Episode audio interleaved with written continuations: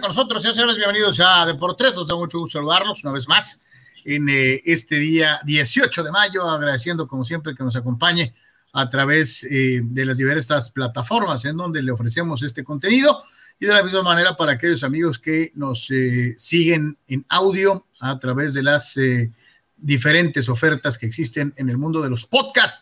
Para todos y cada uno de ustedes, muchísimas gracias por estar una vez más con este equipo de Deportes, trabajando para usted con muchísimo gusto y esperando que esta hora y piquito se la pase cachetón y que termine bien informado y preparado para lo que resta del eh, día deportivo. Le recordamos que nuestra casa oficial está en www.deportres.com, www.deportres.com. Búscanos, eh, ahí vas a encontrar todos los días, a la hora que tú te metas, lo más destacado en el mundo deportivo. Es nuestra casa oficial www.deportres.com. Así que pues ahí está, lo tienes en pantalla en este momento. Y te esperamos ahí en deportres.com, eh, contenidos exclusivos y muchas otras cosas más, esperando desde luego, como siempre, que eh, nos puedas acompañar, eh, dejarnos comentarios y darnos seguimiento en cualquiera de las redes sociales en donde te estemos dando este servicio. Bienvenidos todos y eh, desde luego destacar, como siempre lo hacemos, a nuestros patrocinadores en Patreon, a nuestros eh, queridos amigos, nuestros eh, mecenas VIP en Patreon, a todos y a cada uno de ustedes, gracias por apoyar este esfuerzo buscando darle el mejor servicio posible todos y cada uno de los días. Anuar Tony, saludos. Saludos, eh, Carlos, saludos, Tony, amigos, un placer saludarlos. Eh, mucho que platicar y pues pendientes, por supuesto, de sus eh, comentarios. Y como siempre, pues reiterarle, ¿no? Que nos siga ahí en deportes.com. Ahorita vamos a comentar, pues, lo que acontece en el base, en el básquet y también en el fútbol con el regreso de don Karim Benzema, que está de regreso en la selección francesa. Ese escándalo, situación de el problema que tuvo con Balbuena, ese otro jugador eh, que todavía de hecho tiene que tener una resolución legal, eh, pues le costó carísimo a Benzema, ¿no? Le costó eh, una Copa del Mundo y le costó este, un subcampeonato de una euro, ¿no? Así que ha pagado el precio terriblemente, pero ahora sería absurdo no tenerlo para esta próxima euro y más con los rosters expandidos, ¿no? Por lo del tema de que el COVID o, o, no COVID, ¿no? Entonces, este, creo que esto es correcto y le da un toque extra a una ya de por sí poderosísima selección de Francia, ¿no? Tony, ¿cómo estás? Saludos. ¿Qué tal, eh, Carlos eh, y a todos los que nos están viendo y o escuchando? Sí, totalmente de acuerdo. Entendemos que no fue cualquier cosa, tan eh, delicado fue el tema que, como bien dices, pues todavía falta eh, una resolución de alguna manera, pero bueno, vamos a, a estar atentos a eso. Pero bueno, pues su nivel de fútbol, ¿no? Lo, pues, lo lleva de nuevo cuenta a, la selección. Estaremos platicando un poquito de eso, un poquito de béisbol. Albert Pujols ya fue presentado y también tuvo producciones con los Dodgers. Tenemos palabras de él, eh, algo de padres, uno de los jugadores favoritos de Carlos y desconocido de paso para ellos también, Tugupita Marcano. También tenemos palabras de Tucu. Eh, bueno, eso es terrible, ¿no? Pero dispensen. Y, no puedes negar que es un hombre chistoso. Pues es que es el nombre de su pueblo, Carlos. Es un nombre de su pueblo, del lugar donde nació en Venezuela. Pero bueno, hablaremos de eso. Si te llamaras y, y, Ayotlán y te pusieran el nombre de, pues, de tu pueblo, Ayotlán, ¿no? De, hecho, de hecho, sí, de hecho, sí, es exactamente así. Pero bueno, hablaremos de eso. Un poquito de NFL con la firma de los Broncos de una ejecutiva para un puesto muy importante que lo había hecho bien en, Minnesota y ahora, como el gerente general que llega a Denver viene de Minnesota, también se le lleva ahí. Así que está, está interesante este movimiento. Algo de toros con eh, ya días de que arranca la temporada, pero el alcance de los toros, ¿eh? En múltiples plataformas. Vamos a dar un servicio a la comunidad. Así que bueno, vamos a hablar de esto y mucho, mucho más. Ahí está, entonces, este, para todos y cada uno de ustedes, eh, también, si Dios quiere, al ratito vamos a tener la participación de la gente que trabaja con nosotros, eh, puntualmente haciendo eh, su labor en eh, lo que es precisamente las columnas dedicadas a psicología del deporte, y todo lo que tiene que ver con precisamente estado mental, así se llaman este, estas colaboraciones. Y esperamos desde luego que en un ratito más ya eh, se unan a, esta transmisión para presentarle el deporte desde otro ángulo, desde otro punto de vista, en donde, eh, bueno, pues la mayor parte de las veces nos fijamos en ciertas cosas, pero no necesariamente en eh, algunos detalles que los profesionales de estas disciplinas sí se fijan, ¿no? me gustó mucho la, la, no sé si la leyó y si no lo ha hecho, pues le lo recomendamos, la perspectiva que le dieron a lo del Canelo, ¿no? Este, y, las enormes similitudes que tiene eh, precisamente Saúl Álvarez con eh, la idiosincrasia general del pueblo en México, ¿no? Y curiosamente, en vez de aplaudirlo, eh, lo rechazamos. Este, es una especie como de espejo, una cosa muy curiosa. efecto mental, efecto mental es esta serie de columnas hechas por varios profesionales de la psicología del deporte, eh, que puedes encontrar en www.deportres.com y en donde eh, realmente vale la pena eh, pues darse una, un chapuzón y, tratar de encontrar puntos, reitero, que a lo mejor de primera instancia y basados exclusivamente solo en el análisis de, de quién gana, quién pierde, estuvo buena, estuvo aburrida, porque esos son los criterios que usamos la, gran mayoría, ¿no? Eh, nos divirtió, no nos divirtió, ah, estaba aburrida, le cambié. Este, eh, y hay muchas otras cosas detrás del desempeño deportivo eh, que bien vale la pena analizar. Le recordamos entonces, Efecto Mental es esta serie de colaboraciones de diferentes profesionales de la psicología del deporte, perdón, que te vas a encontrar nada menos y nada más que en deportres.com, www.deportres.com. Eh, ahí la tienes ahorita en eh, eh, precisamente lo que es la página. si tienes oportunidad, ahí está. Esta es la, última, la colaboración que hizo recientemente la psicóloga Mónica Arellano. Mónica Arellano y en donde toca el tema precisamente de Saúl Canelo Álvarez y, el enfoque que se le da eh, por parte de los aficionados y el enfoque que tiene por parte de los profesionales. Velo, velo, eh, búscalo, léelo, eh, créeme, vale la pena, es importante tratar de encontrar otros ángulos, otros ángulos para disfrutar el deporte de una manera más amplia y diferente. Vámonos, señores, con eh, diferencia precisamente, ya no con el de los Cardenales, ya no con el de los Angelitos de Los Ángeles en Los Ángeles, sino con el de los Dodgers de Los Ángeles. Pujols llegó al equipo campeón de la Serie Mundial. Sí, yo creo que aquí mencionar algo de, la, de lo de Pujols y del resto de la división y, algo de lo de el resto de grandes ligas. Ahorita vamos a escuchar a Pujols, eh, la victoria 3 a 1 ayer de los Dodgers eh, Walker Buehler, siete entradas, eh, un hit, cero carreras, siete ponches para su segunda victoria sin derrota. Pujols impulsó una carrera en el partido, o sea que tuvo una contribución pues inmediata y, considerando las lesiones que tienen los Dodgers ahorita, pues va a ser un jugador que creo que con esa extra motivación de tratar de cerrar bien su carrera va a aportar, ¿no? Evidentemente, Gigante volvió a ganar 6 a 3 en el partido en contra de los rojos de Cincinnati. Mets le ganó 3 a 1 a Bravos, pero la historia aquí fue Kevin Millar, el que observamos en la anterior foto. Webb le dio un pelotazo brutal en la cara, eh, lo dejó sangrando y verdaderamente marcó, muchachos, el destino de este partido. Me parece que Millar va a estar bien, pero sí fue eh, pues uno de esos momentos eh, dramáticos, ¿no? John Lester regresó con los nacionales en lo que fue el enfrentamiento en contra de los cachorros, ganó Chicago 7 a 3 a final de cuentas. De hecho, Lester perdió el partido y eh, mis Yankees fueron vapuleados por los Rangers.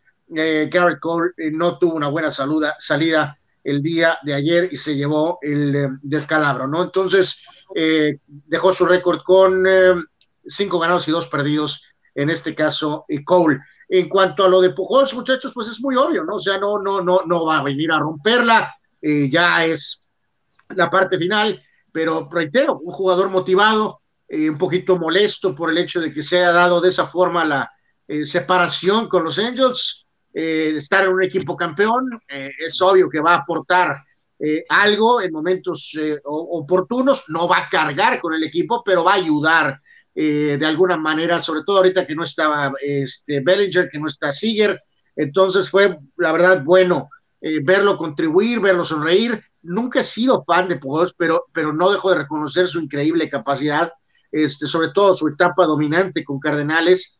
Eh, recuerdo mucho aquel home run que le dio en playoffs a Brad Leach, que es uno de los más espectaculares que he visto en mi vida. En fin, es un peloterazo histórico, eh, Hall of Famer, este, básicamente tercero en impulsadas en la historia del béisbol. Eso se dice fácil, pero es ridículo, de hecho, decirlo tercero en impulsadas en la historia del béisbol. Entonces, eh, vamos, fue bueno verlo usando el 55. Hershiser comentaba en la transmisión que le hablaron incluso para, para, vamos, pues no sé, es más bien avisarle, ¿no? Eh, que iban a usar el 55. No sé si hubo algún acercamiento con Corey Seager de cambiar el número o no. Yo creo que no tiene tanta importancia aquí. Este, pero bueno, eh, sí usará el 55 que todos. Bueno, eh, es que pues no vas, no, no usa tal vez el de diario, el que se, con el que se identifica, pero pues le dieron un numerote, cabrón. no, no, no, pues por eso. Un numerote. No, no, no, no, sé si habrá habido algo con Siger, pero bueno, Siger es uno de los peloteros importantes ahorita, así como que mover el número, no sé. Vamos, tomó el siguiente pero le dieron un número, legendario, especial también para los Dodgers, ¿no? No, agarró el 65, pues, ¿no? El 55 el tiene 74, ¿no? O sea, este sí, ¿no? no, no. Los Dodgers, ¿no? Entonces, bien, bien a secas, ¿no? O sea, eso es una, una buena situación ver a Pujols. Nunca, nunca le dices que no a un buen pie veterano, ¿no? A alguien que ya sabe lo que es ganar, a alguien que puede ayudar eh, eh, a que los chavos eh, pues entiendan muchas cosas que tienen que ver con el, con el deporte que practiquen. Y siempre es bueno, ¿no? Siempre y cuando el pie veterano no sea caracterizado por ser grillo, ¿no? Y Pujols, pues no lo ha sido, ¿no? Al contrario, creo que siempre fue pues, un tipo más bien callado, un tipo chambeador, y pues es bueno. Yo, yo lo veo como una forma mucho más digna de despedirse, a lo mejor volviendo a meterse a playoffs con este equipo, y colaborando poco, mucho, lo que pueda. y entonces sí, tal vez al final de la temporada decir, señores, ya me quito la cachuchita, gracias, me voy ahora sí, como yo quería irme, ¿no? Y por ahí digo, ojalá que no se extienda eso, pero como que medio, dime si diretes antes del juego, también hubo una conferencia de prensa con Albert Pujols, ahorita vamos a escuchar palabras de él después del juego, y pues ahí los Angels como que se medio lavaron las manos, ¿no?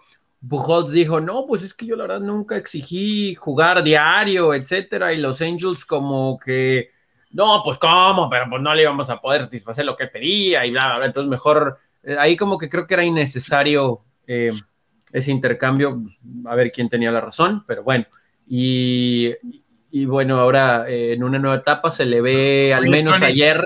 No, no, te corro, pero pues, pues ya vete, ¿no? Este, no te, pero no te estoy corriendo, ¿eh? Pero, sí, sí, pues, pero no cabes, ¿no? Sí. sí. Ahora, los Dodgers, eh, pues no se sabe cuándo va a regresar no se sabe cuándo va a regresar Seager, que se acaba de lesionar, pero aún así con ellos dos sanos, creo que sí se le si hay un lugar en primera para Pujols, al menos esta temporada, ¿no? Entonces, eh, vamos a ver qué tanto puede contribuir, eh, cuál va a ser su rol real. Creo que obviamente el estar en primera, digo, desde hace muchos años le, ayuda, ¿no? Pero también eh, veremos algunos descansos programados para él en especial, seguramente, etcétera, pero va, va, va a contribuir. Bueno, creo que platicamos este, cuando se dio el anuncio de los Angels que obviamente su productividad ofensiva pues ya no es la misma, ¿no? Eh, pero pues sí, se sigue defendiendo defensivamente, ¿no? Sí, sí, sí, sí, sí, pues eh, digo, Monsi, tiene las mejores estadísticas jugando primera base en, toda la Liga Nacional, o sea, entonces no es su posición segunda, ¿no? No es particularmente Monsi una gacela, es un hombre más de, más, entonces digo, es un detalle que, que habrá que ver, ¿no? Porque digo, sí puede jugar ahí, pero no es lo ideal. eh, no quieres que alguna pelota crítica no, le pueda llegar, ¿no? Porque, oye, Anuar, pero inviértelos.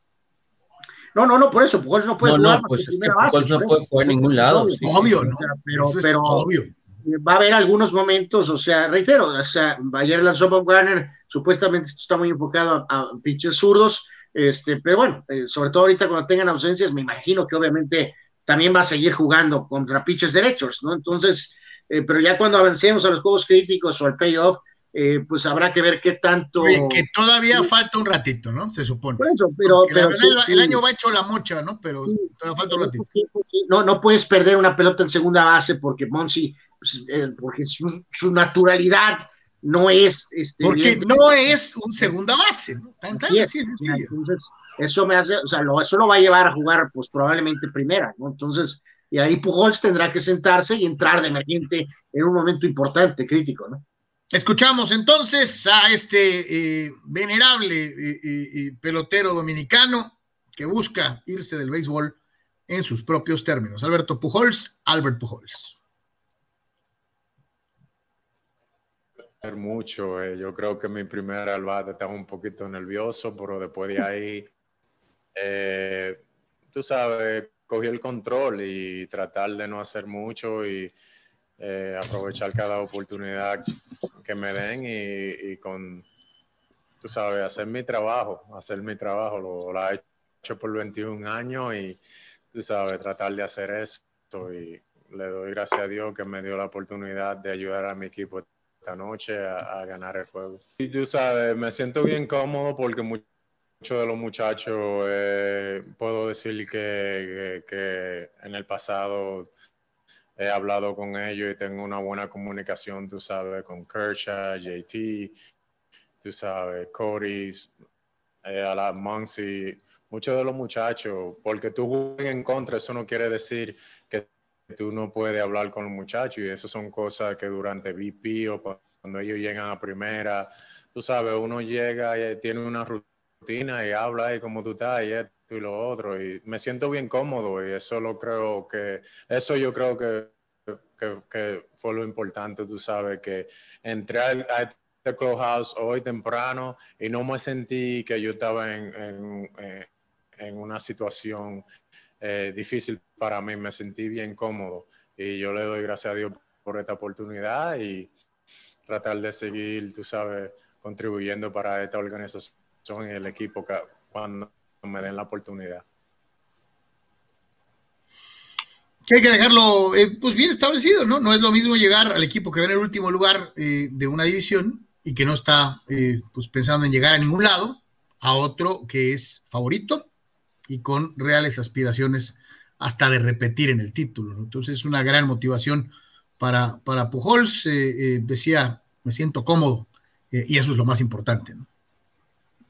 sí va a contribuir, ¿no? Yo digo, a lo mejor no, obviamente pujó el San Luis, pero, pero esa experiencia, ¿no? Eh, de, de playoffs, yo sé que muchos de los Dodgers, por no decir todos, pues la tienen después del año anterior, pero temporada larga, ciertas situaciones, forma de trabajar, de cuidar el cuerpo, etcétera, etcétera, etcétera, creo que ese tipo de... Que a veces, Tony, eh, eh, creo que, y esto también tiene que ver muchas veces con nosotros mismos, ¿no? Como los que nos dedicamos supuestamente a esto, ¿no?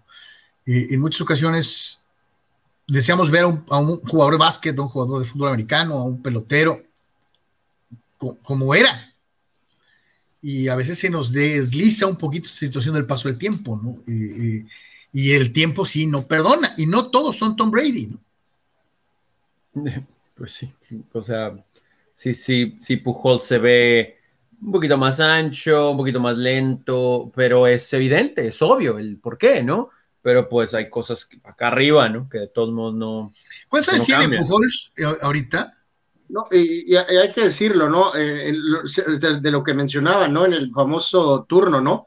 En el primer turno, la pichada de Von Garner hizo, hizo el lanzamiento, o sea, hizo el swing a la primera pichada. Como dijo que estaba nervioso, este, un poquito. Eh, vamos a decir que no se expuso, ¿no? Pero de alguna manera el público de los Dodgers, de hecho, sí le dio un buen recibimiento, como debe de ser, ¿no? Por ahí había un par de, jerseys este, 55 eh, que decían Pujols, no decían Kersheiser. ¡Órale! Este, y el segundo turno, este, pues fue un hit, ¿no? Tiene 41 años, Pujols, ¿no? Este... Pues, eh, no es así que digas tú un venerabilísimo veterano, ¿no? Bueno, sí lo es, para ser bateador sí, lo es. no, no, yo sé, pero me refiero, eh, no me refiero al, al béisbol, digo, es, es un tipo eh, en edad, pues digo, madura, sí, pero pues no es así. Digo, recordamos gente, a, a, qué edad se retiró Nolan Ryan, por ejemplo, siendo lanzador? Eh, pues ya, ha habido, ha habido muchos casos, en el béisbol sí se dan casos de tipos jugando a los 50, 45 años, ¿eh? Pues no me acuerdo de muchos, Carlos, honestamente. Tal vez no en la era moderna, pero sí eh, eh, era algo, era un caso muy común, carreras que se llegaban a alargar 25, bueno, pues sí, 30 años. Pero eso ya estamos hablando sabermetría, casi, casi sí, claro. pasado actual, ¿no? O sea, este, vamos a decir, este, bien, bien Pujols, digo, o sea, el segundo turno vio que, o sea, era un imparable, no tiene presión de que tiene que batear home runs, de que tiene nada, con que haga eso, es un excelente bateador, entonces en ese escenario sí vas a poder ayudar, ¿no? No vas a tener que cargar con la franquicia entera, ¿no? Entonces, el punto de todo esto es que va a tener un digno retiro, eh, que es importante, digo, aunque a menos que quiera seguir jugando, que tampoco lo descarto, ¿no? Capaz que se va de DH con la rusa en su último año, ¿no? Pero bueno, eso lo veremos más adelante. Sí mencionar lo de, lo de Bueller, muchachos, reitero, ha lanzado bastante bien, pero nada más tiene récord de 2 y 0. Otra vez otro pitcher de los Dodgers que va a siete entradas, o sea, me refiero a los pitchers, o sea, Kershaw, eh, Bauer y, este, y Bueller, ¿no? Los tres, eh, Dodgers es el Bueno, y Urias, que más tiene innings en cuanto a en cuanto a abridores, ¿no? No, no, por eso, pero Julio está, está, está trasito ahí, ¿no? Este, en cuanto a los innings, o sea, sí está tirando menos, que estos tres, pero digo, tiene muy buen récord, ya ha tirado bastante sí, bien. Llega, llega más ¿no? Bauer, Bueller y, Kershaw, ¿no? Sobre todo Bauer y Bueller, Kershaw y Urias. Pero a lo que voy es que tanto que le pegaron a Roberts y ahora resulta de que Dave Roberts es el que está manteniendo un poquito la, la, la, normalidad, ¿no? De tengo un gran pitcher, este, pues los voy a usar como pitchers normales, ¿no? Hasta cierto punto, ¿no? Bauer sí se ha extendido un par de veces más allá de 110 lanzamientos, o sea, no, no, no, no los ha sacado en cuanto están en 95 lanzamientos, ¿no? A lo que voy es que, y ahorita lo voy a unir a lo de Darvish, ya pasando un poco a lo de los padres, pero no sin antes de que ayer sí fue una de esas que puedes justificar lo de Darvish, ¿no? Porque tenías una clara ventaja, este, no tenías por qué realmente arriesgarlo, tal vez, ¿no? Que hubiera sido perfectamente también normal decir, si está el tipo dominando, ve el número de pichadas, pues déjalo completar el maldito juego, ¿no? O sea, ¿a quién le importa? ¿A quién le pasa nada? Es un pitcher veterano que sabe cuidarse, manejar bien su hombro, pudo terminar el partido, pero también medio entiendes que si ya el juego estaba decidido, pues cuál era el punto de, de a lo mejor de, de, de, exponerlo, ¿no? Sí, nada más quiero mencionar otra vez, muchachos, aquí lo de Milar, ¿eh? No fue cosa menor, es ¿eh? fue un madrazo. De Pilar, de Pilar. Lo de, lo de Kevin Millar, el jugador de los Mets, fue un madrazazo, en pocas palabras, un golpazo, estaba sangrado horriblemente, ¿no? El pobre pitcher ese estaba que se moría, web, este, y es esos clásicos casos de que sabemos que eso está potencialmente en cada turno, ¿no? Eh, es un riesgo, es un riesgo propio del, del béisbol, ¿no? El béisbol, afortunadamente, pues no, no, eh, la sabermetría golpeadora dice que pasa una en un montón, ¿no? Pero siempre está eso, ¿no? Siempre, siempre está eso, ¿no? Entonces, eh, el otro día, digo, está eh, algunos usan la cosa esta protectora, ¿no? Algunos, eh, pero muchos de plano, pues no, no usan ni siquiera esa protección, ¿no? Que porque no se adaptan, que porque no ven. El otro día me saltó que Gregorio sí ha estado jugando, bateando y fildeando con la máscara puesta, muchachos. Este, entonces, dejando bien claro que sí se puede, sí se puede jugar con la máscara, batear y, y. Yo no sé, o sea, eh, pasó también, pasa algo también en el hockey, muchachos, ¿no? Que por muchos años mucha gente jugaba sin, sin casco, ¿no? Sin casco y sin visor. En los últimos años esto se ha quitado. Todos los jugadores de hockey tienen que traer casco y traer el visor. Pero en la vieja guardia, muchos no usaban ni casco. El fútbol americano profesional de la NFL tuvo durante muchísimos años aquel, aquel famoso casco de una sola barra. El casco de una sola barra. No para nada, ¿no? Años. Mi, mi, mi pregunta es, eh, ¿no podrían batear, muchachos? O sea, ya sé que no va a pasar, pero es obvio que es algo que, ¿por qué no considerarlo? Y más en uno de estos espacios. ¿No podrían batear con algún tipo de casco, muchachos? Con algún tipo de casco que permanezca, que los ojos estén, eh, obviamente, con la separación para que no entre la pelota. No el casco del catcher, ni el casco que a veces... yo, te, digo algo. O sea, eh. algún eh, casco especial, pues que al menos... como, ex jugador de fútbol americano, yo sí te puedo decir que aunque te acostumbras, siempre tienes en tu visión periférica siempre ves los tubos, los, los, los, alambres. por eso, Carlos, pero también, ¿saben qué otro ejemplo está de eso? Lo de la, la ¿cómo se llama? La, porquería esa en el, halo, en, en, los autos de Fórmula 1. No querían los pilotos. No lo querían. Y no querían. Pero aprendieron. los pusieron a fuerzas. Y ha habido ya un par de accidentes en esta, los últimos años que si no hubiera estado el halo, a lo mejor ahí quedan, con todas las medidas necesarias. En NASCAR no querían el famoso Hansi Weiss, que porque estabas muy robótico, que no te podías mover, entre otras cosas, no ha habido un muerto desde que usan esa porquería. Entonces, mi punto es... Por muy incómodo que sea, ¿no? No me digas que uh, los bateadores no podrían usar algún casco especial, muchachos. Claro que te van a, te van a crucificar, eh, eh, te van a crucificar los puristas. En, algunas cosas no, bueno, pues odias la modernidad y en otras cosas eres purista.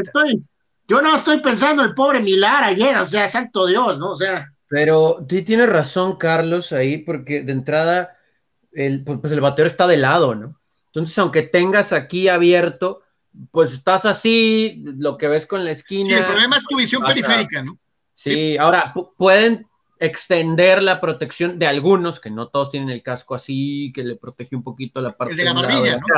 Tal vez extenderlo hasta la nariz, algo, ¿no? Algo, algo. Eh, ya tuiteó, por cierto, Kevin Pilar em, ayer en la noche que todo estaba bien, que gracias a los que, a los que lo buscaron, etcétera y dice que está bien y hasta puso hashtag RBI, hashtag Game Winner, bueno, ganaron los Mets al final, ¿no? Y como que ahí ayudó con esa terrible base por golpe, pero bueno, Kevin Pilar que hizo muchas atrapadas en Toronto, ¿no?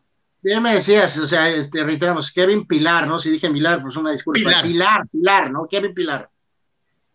Este, ya, ya para irnos de lo que te decía, vamos, antes de irnos con los padres, fíjate, por ejemplo, se me vieron, por eso te daba el ejemplo, ¿no? Ty Cobb el inolvidable Durazno de Georgia, se retiró a los 42 años de edad, es decir, dos años, dos años mayor de lo que está Pujols ahorita, ¿no? Sí, pues son contados los que llegaron, al menos la era moderna, sí, claro. Eh, a 40, ¿no? Son, son pocos y la mayoría son pitchers, ¿no? Sí, muy, sí, pero Ruth estaba, Ruth estaba prácticamente acabado, Carlos. Totalmente. sí, sí, claro, claro. De hecho, no ha sido igual con pues, todos. De hecho, un año antes, ¿no? 39. Todavía a los 38 años, Ruth batió 34 home runs. Muy bueno. Pero, Demasiado aceptable. Sí, el béisbol es mortal, ¿eh? O sea, esa, esa, esa serie de 38 a 39 es una cosa y de 38 a 40 es otra cosa, ¿eh? O sea, el pitcher pierde velocidad y el bateador pierde esa microfracción, ese segundo, esa nada en el bat y Babalú, estás dead. Señores. Pues Benito Santiago se retiró también, creo que en sus 40, ¿no? Y ahí sí, pobre Benito, se quedó sin rodillas, ¿no? Sí. O sea, pero bueno. Este, los padres de San Diego blanquearon a los Rockies de Colorado. Gran juego de Utah Darvish, gran juego.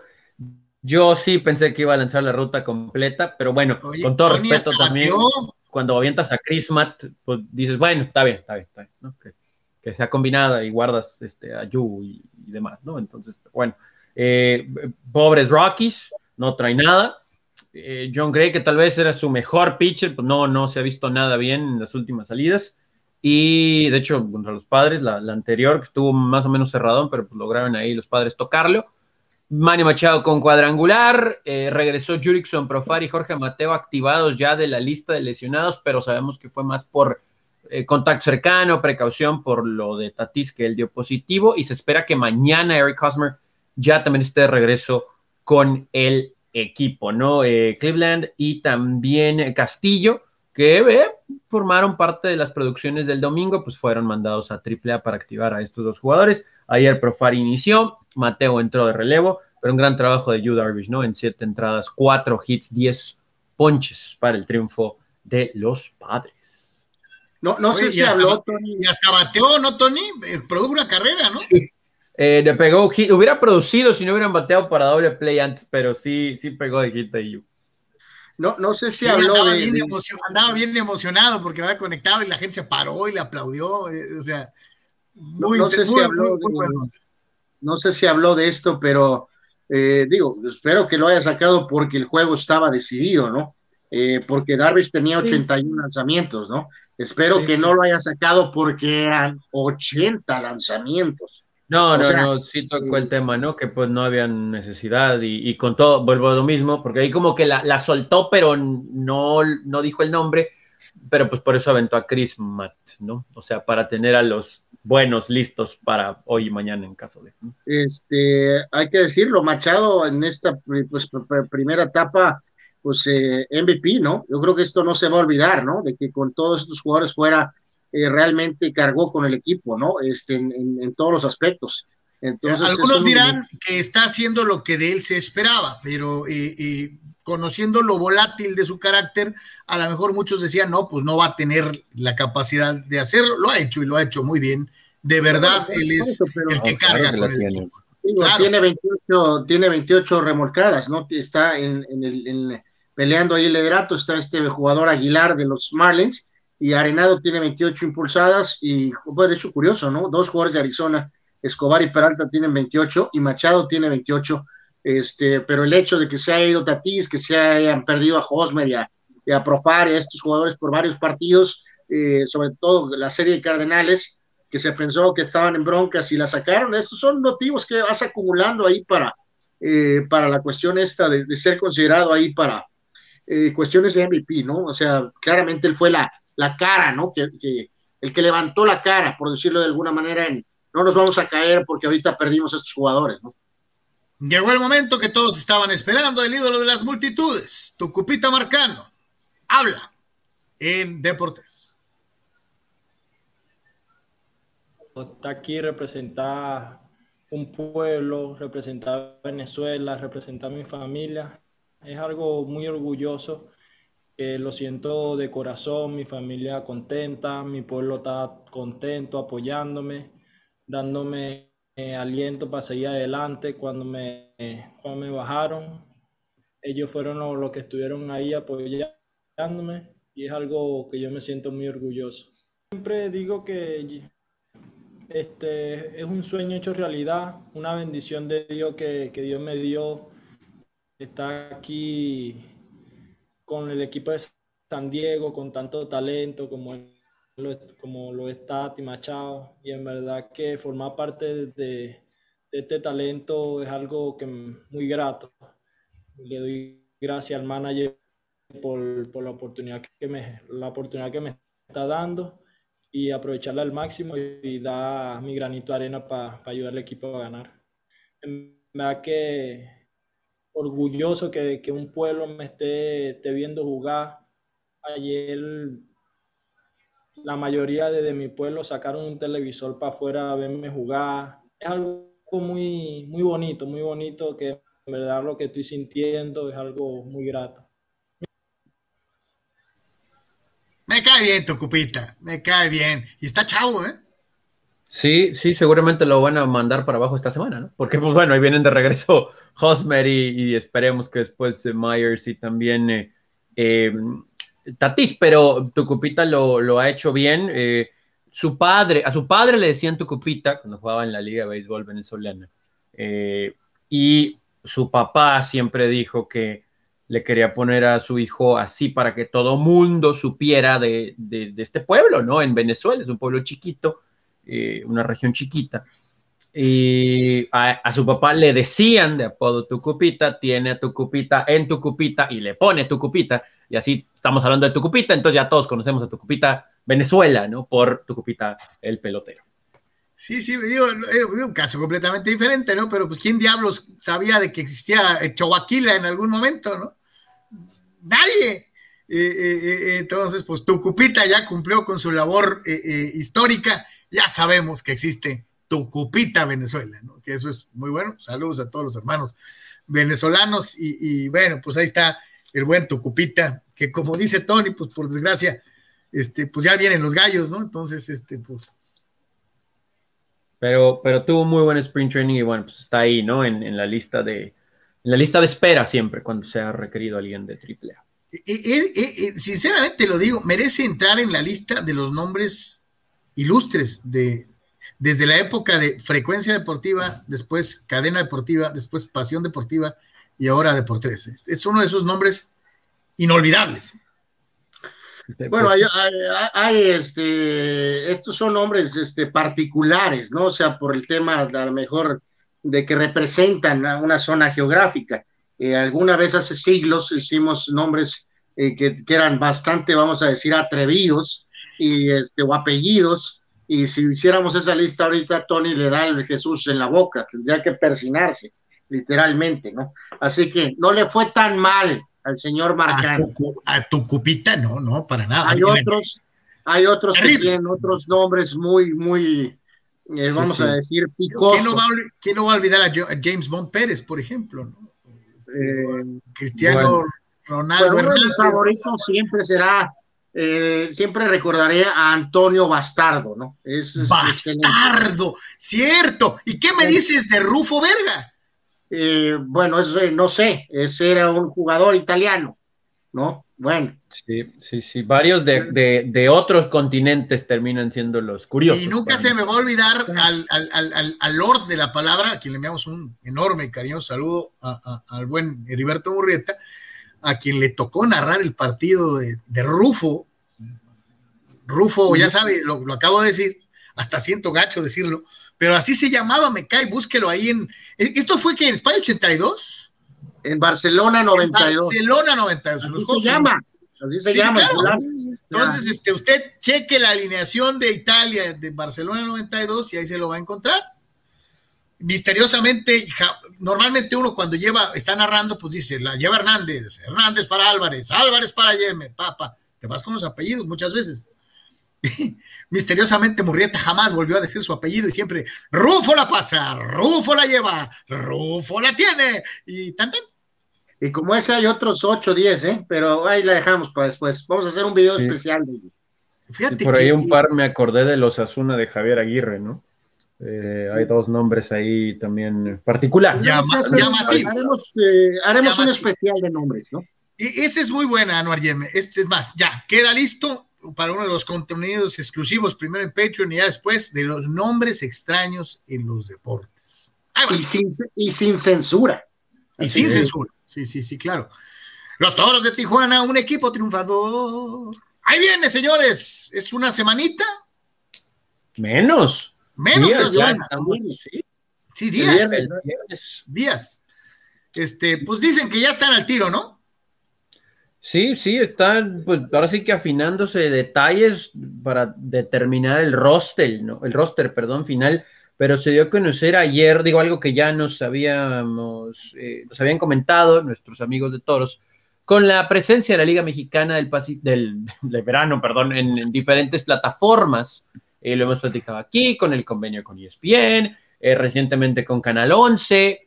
Eh, hay muchos lugares donde vamos a poder disfrutar de la liga en general. Los toros por sí solos tienen múltiples acuerdos, múltiples acuerdos. Ahorita les vamos a decir para que estén pendientes, que se van a ver en todos lados, en todos, en todos, en todos lados.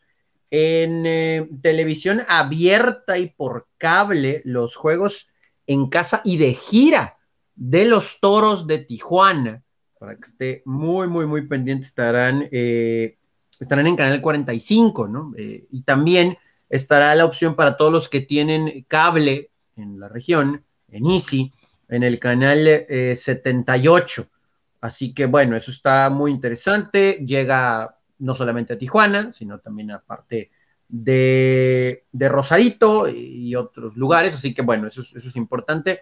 También en los fines de semana estarán por, eh, por TV Azteca viernes, sábado y domingo y sábado y domingo por Síntesis TV. Y esta es nueva, muchachos. Esta está muy interesante. También nuestros amigos de KSDY, 50.4 eh, en San Diego y en Tijuana. Van los juegos de fin de semana en casa. Así que eso es algo muy, muy interesante. Además de las opciones de Facebook Live en ocasiones, etcétera. Y bueno, por radio en la misma señal que el año anterior, ¿no? En, 800M. Igual con eh, Juan Ángel Ávila, Alexander Azuaje y Denise Baraja. Saludos a los tres. Así que. Eh, pues, le sumamos, ¿no? A, lo que está haciendo la liga y toros que tenía ahí como en hold esto, pero múltiples plataformas para que usted pueda disfrutar de todos los juegos de los toros. Hay que agregar, muchachos. Excelente noticia. Eh, y fíjate, eso de, transmitirlo en una estación de San Diego es todavía mejor, ¿no? O sea, es una verdadera internacionalización, vamos a decirlo de una manera, eh, y ojalá que pues, esto eh, también redunde en que más aficionados no que se me va a olvidar, el, ¿se acuerdan de aquel artículo que hicieron en el San Diego Union Tribune? Eh, que un día vinieron a un partido de fin de semana y se fueron impactados, ¿no? Por, por el uso de la música, por, por el ambiente, por, la, por las, toallitas, por, por todo, y decían que era béisbol de otro mundo comparado con la seriedad que siempre tiene el béisbol de grandes ligas, ¿no? Eh, pues sí, sí, pues es, es, otra dinámica, aunque a lo mejor eso ahorita se baja por lo del COVID, ¿no? Este, obviamente, pero bueno, eh, en algunas eh, otras cosas eh, de Liga Mexicana, tomando las notas de Mr. Baseball, al cual le mandamos saludos a don Armando Esquivel, este Acereros ganó su ganó la Copa Gobernador, apaleó 17 a 5 a Saltillo, este Francisco, en este caso, mm, eh, a, Peguero, a Francisco Peguero, el, gran pelotero de ellos, pues sí, parece que pues, esto va para largo, ¿no? Así que traen ahí un, eh, un ya, ya tienen incluso ahí un par de jugadores que eh, van a tratar de reemplazar, así que es un golpe mayor a los, a los acereros, sin duda alguna. hay que decir que Olmecas ganó la Copa Maya, le ganó 8-4 a Yucatán, y Edson García está de regreso en Tijuana, jugador de 28 años que es super utility, complementando lo de Toros, eh, no todavía le decía, platicaba con Armando al grado de lo de Miguel Torrero, ¿no? Que ha regresado como 38 veces, pero Edson García está de regreso con los eh, toros. Eh, Ryan Cusmal va a ser refuerzo del Águila Veracruz y Manuel Flores, pitcher abridor de Campeche cuando se cante el play ball este próximo viernes 21, ¿no? Así que algunas de las notas de Mr. Baseball que compartimos aquí en el programa en relación a Liga Mexicana. Perfecto, bueno, pues vamos precisamente a platicar, eh, a dar la bienvenida eh, a lo que es el Deportes del día, del día de hoy, eh, a Mayra Moreno, para platicar un poquito de psicología aplicada al deporte. Vamos a ver qué tema nos trae el día de hoy Mayra, que también forma parte de, de, este equipo que colabora en deportres.com. Mi querida Mayra, ¿cómo estás? Saludamos con el gusto de siempre. Hola, ¿qué tal? Muy buenas tardes, muchísimas gracias. Aquí estamos muy bien, muy emocionados. Eh, muchas gracias por el espacio. Pues simple y sencillamente al contrario, darte las gracias a ti y a tu equipo eh, por, por, enriquecer lo que son las páginas de deportres.com. Eh, ya ha llamado la atención este, las opiniones y yo decía hace ratito que es muy importante tratar de ver el deporte más allá del marcador, ¿no? más allá de, si eh, ganó o perdió el equipo al que le voy, de si estuvo bueno o malo el partido como espectáculo, de si fulanito está haciendo bien las cosas o mal desde nuestro punto de vista, porque no sabemos todo el background, todo lo que pasa atrás y, en su vida particular, tal vez en su entorno deportivo, para poder eh, alcanzar curvas de rendimiento mucho más altas, ¿no? Sí, exactamente, eso es lo que pretendemos. Ahora sí que, como mencionabas, eh, somos un equipo de tres psicólogos que vamos a estar participando con este segmento. Y bueno, un poquito en contexto, ¿no? Queríamos explicar hoy exactamente qué es psicología del deporte, porque si por sí la psicología está bien trillada y todo el mundo dice, no, pero si no estoy loco, ¿no? Ya sabes, la típica.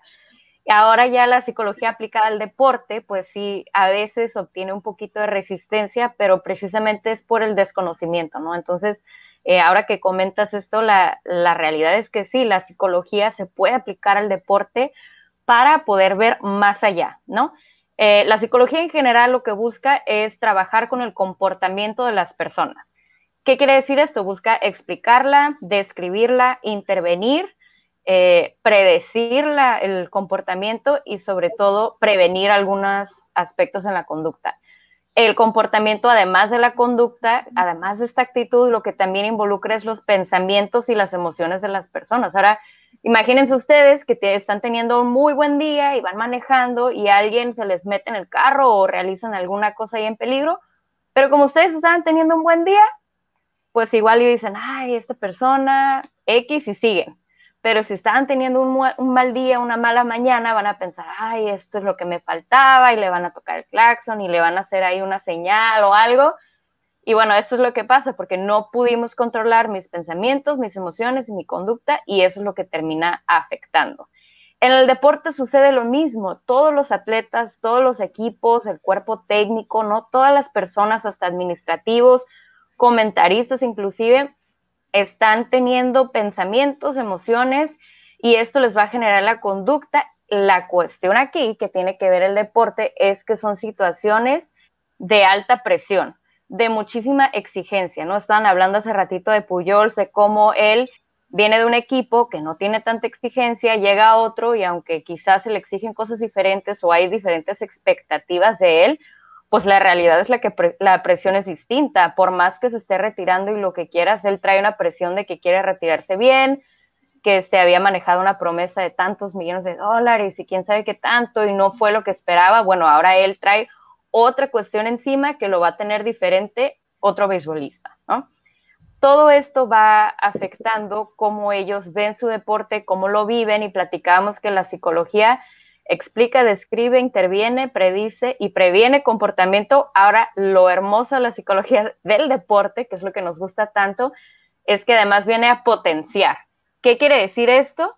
Que nosotros no nada más venimos como psicólogos bomberitos a eh, dar una plática motivacional, a solucionar un problema, no, venimos aquí a trabajar para potenciar el rendimiento del atleta, para poder trabajar con ellos desde antes, desde pretemporada, y ayudarle a que pueda contra todos los obstáculos, a que pueda contra estas exigencias y llegue el alto rendimiento y no nada más llegue, sino que se mantenga, que eso es lo más importante, ¿no? Luego dicen que lo difícil es llegar o que lo fácil es llegar y lo contrario es mantenerse, ¿no? No sé, en el fútbol al menos se manejan mucho este tipo de frases a veces contradictorias, pero bueno, ya que estás ahí, ya que estás en, el, en primera división, ya que estás en liguilla o cosas así, ¿cómo me mantengo? ¿no? ¿Cómo puedo eh, rendir a mi máximo bajo todas estas circunstancias? Entonces, mm, estaremos analizando en este espacio que están ustedes compartiendo muy amablemente con nosotros todos estos factores que han sucedido en el fin de semana de distintos deportes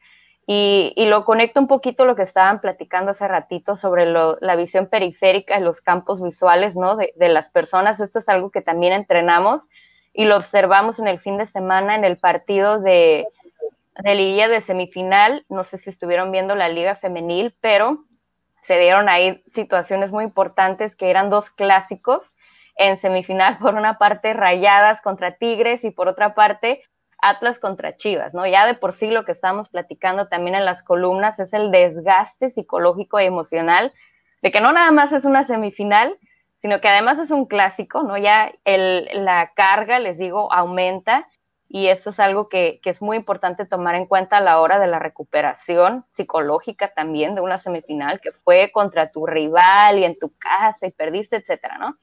Pero bueno, conectándolo a lo de los campos eh, visuales, aquí sucede, o no sé si vieron, que en el minuto 13 la portera de Rayadas ¿no? En una acción deportiva muy buena, que ella traía muchísima determinación, que lo observamos. Eh, nada más un poquito paréntesis, nosotros los psicólogos cuando platicamos esto, nos fijamos mucho en el factor psicológico, ¿no? Entonces, la portera traía determinación, iba atenta a que la jugadora de Tigres traía el balón y ella fue y se acercó, pero no tuvo la comunicación con su defensa la defensa en vez de dejarle el balón, no sé si la portera no le grita voy o, ya había algo de, gente en, las gradas, entonces no sé qué tanto ahí no pude escuchar, pero el punto es que no se ponen de acuerdo. La portera recibe el balón de un cabezazo de su defensa y en vez de realizar algo como ella venía con tanta velocidad, pierde la noción de su área, es decir, sus, sus campos visuales no estaban muy bien atentos y conectados y bueno, toca el balón fuera del área y, por supuesto eso le, le, da una expulsión. Y de ahí Rayadas, la verdad, se, se, mantiene bastante bien porque eran uno menos desde el minuto 13 contra Tigres, que sabemos que es un equipo que viene muy bien conformado y con muy buenos resultados desde, yo creo que inició la liga femenil. Entonces, eh, pudieron mantenerse en ese partido. De hecho, iban ganando 2-1 y Tigres empata en tiempo eh, de compensación. Y bueno, ya después, ayer se dio la semifinal de vuelta y Tigres en casa logra ganar 4-1. Entonces, sí es importante analizar estos aspectos ahora que vienen las finales para ver cómo llegan los dos equipos. Sí, Carlos. Eh, como un errorcito, a lo mejor como tú dices, por, por exceso de presión, por esto, aquello, eh, te provoca una jugada que te cuesta no solo el partido, sino probablemente hasta un torneo completo. Yo me voy a ir con lo que pasó con América y Bruno Valdés, ¿no?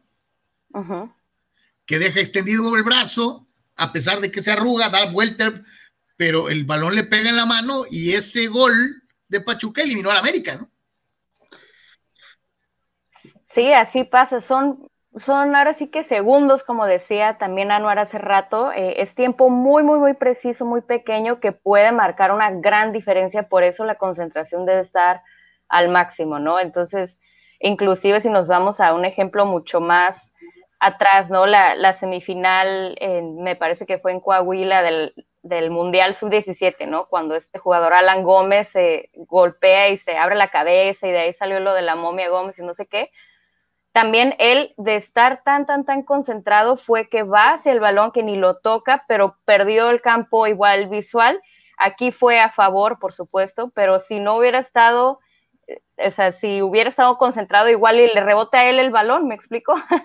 Entonces, en ese caso, la desconcentración se dio a favor, pero bueno, son, ahora sí que son muchísimos ejemplos en los que podemos ir marcando eh, esta diferencia y que será muy bueno ir analizando. Fíjate que aquí hay, varios eh, temas eh, que, realmente van muy de, lo que tú estás, de lo que tú trabajas y de lo que tú mencionas, porque son pruebas más que físicas, ¿no? Porque a veces el físico pues puede ser muy parejo realmente entre todos los jugadores o jugadoras, pero lo que hace diferencia realmente pues es la cabeza, ¿no? O sea, eso es, y en el caso, primero que nada, de lo del el box, eh, creo que eh, eso es fundamental, ¿no? Que Canelo creo que en algún momento se dio cuenta de que era imposible este, eh, satisfacer a todo mundo y que aunque hiciera lo que hiciera, de todas maneras lo iban a tundir, que porque no era Chávez, ¿no? Y creo que eso ha marcado un parteaguas increíble en su carrera, ¿no? Cuando literalmente dijo, me voy a enfocar en lo que pueda, quien quiera apreciar bueno y quien no, pues básicamente a volar, ¿no? Y eso lo ha hecho mucho, mucho, mucho más fuerte a él en todos los sentidos. Y en el tema del, soccer, eh, pues sí representa me, me, eh, mucho en el tema de las damas, me queda ahí esa sensación,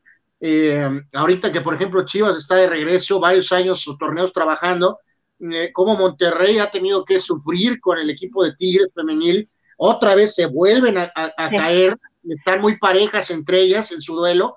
Y también pensé un poquito eh, en las chicas de Atlas, ¿no? Que caen ante Chivas, como, como ha sucedido con los varones por, por décadas, ¿no? Eh, es ese equipo de Atlas femenil es muy bueno. Este, tal vez ni siquiera es futbolístico con Chivas ni con Tigres, ¿no? Pero ahora lo que tienen que superar acá es poder tener esa calma, ejecutar y jugar ¿no? ¿no? Porque porque traen el lastre eh, del nombre y la historia del nombre de los varones, pero ahora de alguna manera también ya se les empieza a facturar tantito a ellas, ¿no? Sí, justo lo, que mencionas. Mayra, las famosas jetaturas, eh, eh, un montón de cosas, ¿no? Que, que, que, como bien dice Anuar, y, y, seguramente nos lo reafirmarás más adelante, es mental, ¿no? Sí, y todo esto tiene que ver porque lo mencionábamos también en la columna de Padres Dodgers, ¿no? De cómo alguien llega a un equipo y ya automáticamente asume que todas las características, toda la descripción de ese equipo es él también. Y, lo veíamos también con el Cruz Azul, por ejemplo, la maldición del subcampeón y todas estas cosas que ellos van asumiendo y van viviendo. Y si no hay algo que detenga esa mentalidad, si no hay algo que, que lo haga un poquito diferente o que les dé otro propósito, otro, los encauce diferentes, si efectivamente la profecía autocumplida se llama en, psicología, eh, es lo que van ellos eh, viviendo, ¿no? Por ejemplo, ahora se ha hablado mucho de que el Puebla, que ya está en la semifinal también, eh, ellos han cambiado mucho esta mentalidad. De hecho, hubo una entrevista también sobre todo lo que han estado trabajando desde las básicas, desde el interior, porque obviamente, ¿qué es lo que se decía? No, no estoy diciendo que sea cierto, pero que Puebla era, entre comillas, un equipo chico. Entonces, un jugador sí es mi sueño, ser jugador profesional, pero, ay, me contrató, me agarró el, el Puebla, pues estoy en un, equipo chico, y si no tienen esa mentalidad nata, ¿no? De decir, yo quiero más y yo quiero comprobar, pues puede que caigan en ese patrón y que ahí ellos se queden, ¿no? Como nuevamente es entre comillas, ¿no? Porque obviamente cada caso es diferente, pero que se conformen o que digan, ay, pues con rendir el fin de semana, pues con eso estamos. Entonces, eh, a veces se da que viene un factor externo y lo trabaja desde el interior y, y construyen toda esa nueva personalidad del equipo.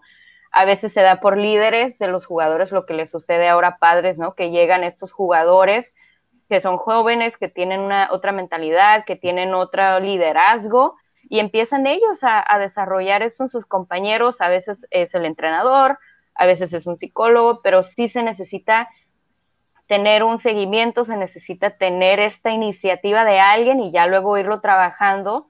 Eh, y desde ahí les digo, es como podemos llegar al alto rendimiento y mantenernos.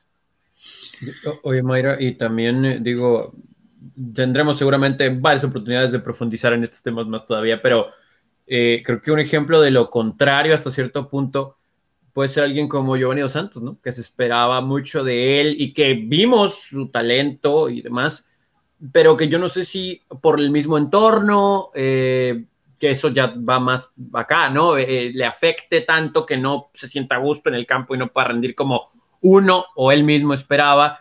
Y, o que, que tal vez el hecho de decir, bueno, ya llegué aquí, pues seguramente siempre voy a estar aquí y el viene el conformismo o algo se te mete tanto, ¿no? Que ya después resulta que estás acá, no, ni apareces en pantalla. Entonces, esos detallitos, ¿no? Me imagino que también, eh, eh, ahora sí que a la inversa, o bueno, Chicharito es un clarísimo ejemplo de esto, ¿no? Que parece que con su life coach le ha ayudado a su manera. sí, ese es otro tema también muy... pero saben que está muy buena el coaching, ¿no? O sea, sí, sí. Lo de Giovanni va a ser para estudio, ¿eh? O sea, porque ahorita sabemos que va para afuera de América. y está, en una encrucijada en su, en su vida, ¿no? Literalmente ahorita todo el mundo es lo que está diciendo, es que está acabado, que es, que es literalmente una porquería. Este, y entonces veremos cómo responde, ¿no? Sabrá Dios en dónde va a jugar, en qué equipo, en qué situación. Eh, pero es muy interesante eso porque si vemos, o sea, tanto él como Vela han vivido cosas muy similares su carrera futbolística es muy similar y vemos cómo cada uno de ellos ha respondido de cosas eh, de manera diferente, ¿no? Y esto tiene que ver con el rendimiento, pero también con su vida personal. Aunque han estado envueltos en polémica los dos, pero su manera de afrontar estos obstáculos y el éxito, porque en psicología del trabajo muchos, como les digo, creen que venimos cuando hay un problema, pero también cuando hay éxito, también necesitamos estar ahí, porque es cuando se distraen cuando empiezan pues todo lo que sabemos que involucra el fútbol, las cuestiones externas y, y, sí es importante. compañías. De todo, ¿no? Hasta ahora las redes sociales, no sé, de todo. Hay muchísimos factores que trabajamos con los atletas, eh, con los deportistas y sí, les digo, eso es importante, pero también siempre la voluntad del jugador, porque les digo, son situaciones eh, similares y vean cómo han respondido los dos, entonces también ahí habrá que ver, ¿no? Mi querida Mayra Moreno, te agradecemos infinitamente que te eh, eh, eh, hayas dado una vueltecita el día de hoy para medio encauzarnos a dónde nos vamos a dirigir en, esta, en esta sección Efecto Mental, que también pueden encontrar nuestros amigos en www.deportres.com y en donde seguramente estaremos hablando de muchísimos de estos temas que son por demás interesantes. Mayra, no me puedo quedar con las ganas de preguntarte esto desde tu punto de vista profesional. Mencionaste el Puebla. Dicen por ahí, y, lo dice todo el mundo, ¿no? Puebla tiene todo que ganar y nada que perder. De todas maneras, si pierde, pues era lo que esperaban, ¿no? O sea, lo van a eliminar, ¿eh? pues, pues están ahí de churro. Llegaron, pues, como el burro que tocó la flauta. Eh, eh, no esperamos nada de Puebla. Ok. ¿Quién tiene más presión? ¿Del que no esperas nada o del que esperas todo como Cruz Azul? No está América, no está Chivas, no está Pumas, eh, no está Tigres, eh, eh, ya echaron a Monterrey. Todo está en la mesa puesto para que Cruz Azul se quite la malora, que, que Cruz Azul tenga el campeonato finalmente después de tantísimos años. ¿Quién tiene más presión? ¿Del que no se espera nada o del que se espera todo? Aquí es una muy buena pregunta. Yo creo que la presión es la misma, pero la viven de distinta manera, porque sí Puebla, como decimos en teoría, ¿no? Eh, no tiene nada que perder, pero también tiene mucho que ganar, ¿no? El probarle a todos que estaban mal, el cada quien dice, ay, ya ven, no creían en nosotros, o ya estamos llegando tan lejos y ya, ya la sienten muy cerca, ¿no? Ya, ya la están viendo como que toda su vida puede cambiar y también aquí con esta visualización y con esta imaginación de, híjole, ¿y a dónde podemos llegar? Y si somos campeones, ¿no? Nunca se lo habían imaginado. Entonces, de repente, como que estar casi, casi coqueteando con esta idea y saber que, está cerca también es presión. Entonces, sí, lo del Cruz Azul eh, también es importante notar, sin embargo, ya están acostumbrados un poco a esta presión. Entonces, ahí sería interesante porque también ya saben, ¿no?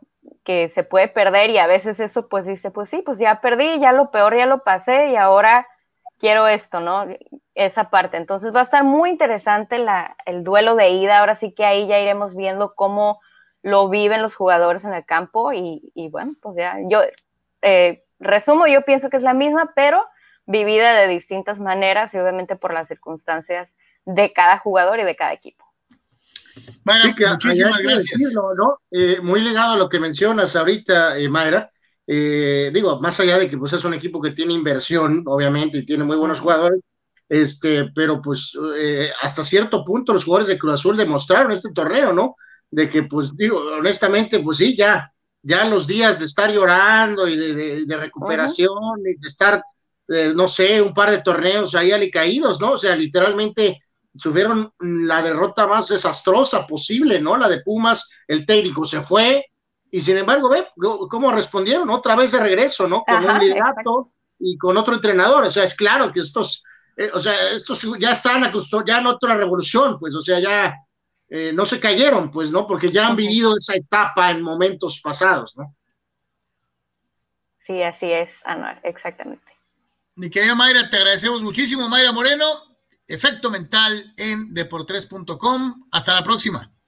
Hasta luego, gracias. Gracias. Ahí está. Y es que hay tantos temas eh, eh, que seguramente vamos a tratar con Mayra eh, un poquito más adelante. Hay que, agregar, muchachos, también hay muchos casos. O sea, por ejemplo, si el pueblo ahorita pone un petardo contra el Santos, también a nadie nos este, extrañaría, ¿no? Porque si es, es no normal, pero o sea, sí es común, pues, o sea, de que hemos visto ciertos equipos que, que, que son, no sé, de media tabla para abajo y que este, a lo mejor ganan una ronda en playoffs, pasan el básquet, este, eh, y luego llegan a un juego, a lo mejor hasta cierto punto también en base o en americano, ¿no? Le ganas a un rival importante, vas a la siguiente ronda y vuelves al nivel en el cual estabas esperado, ¿no?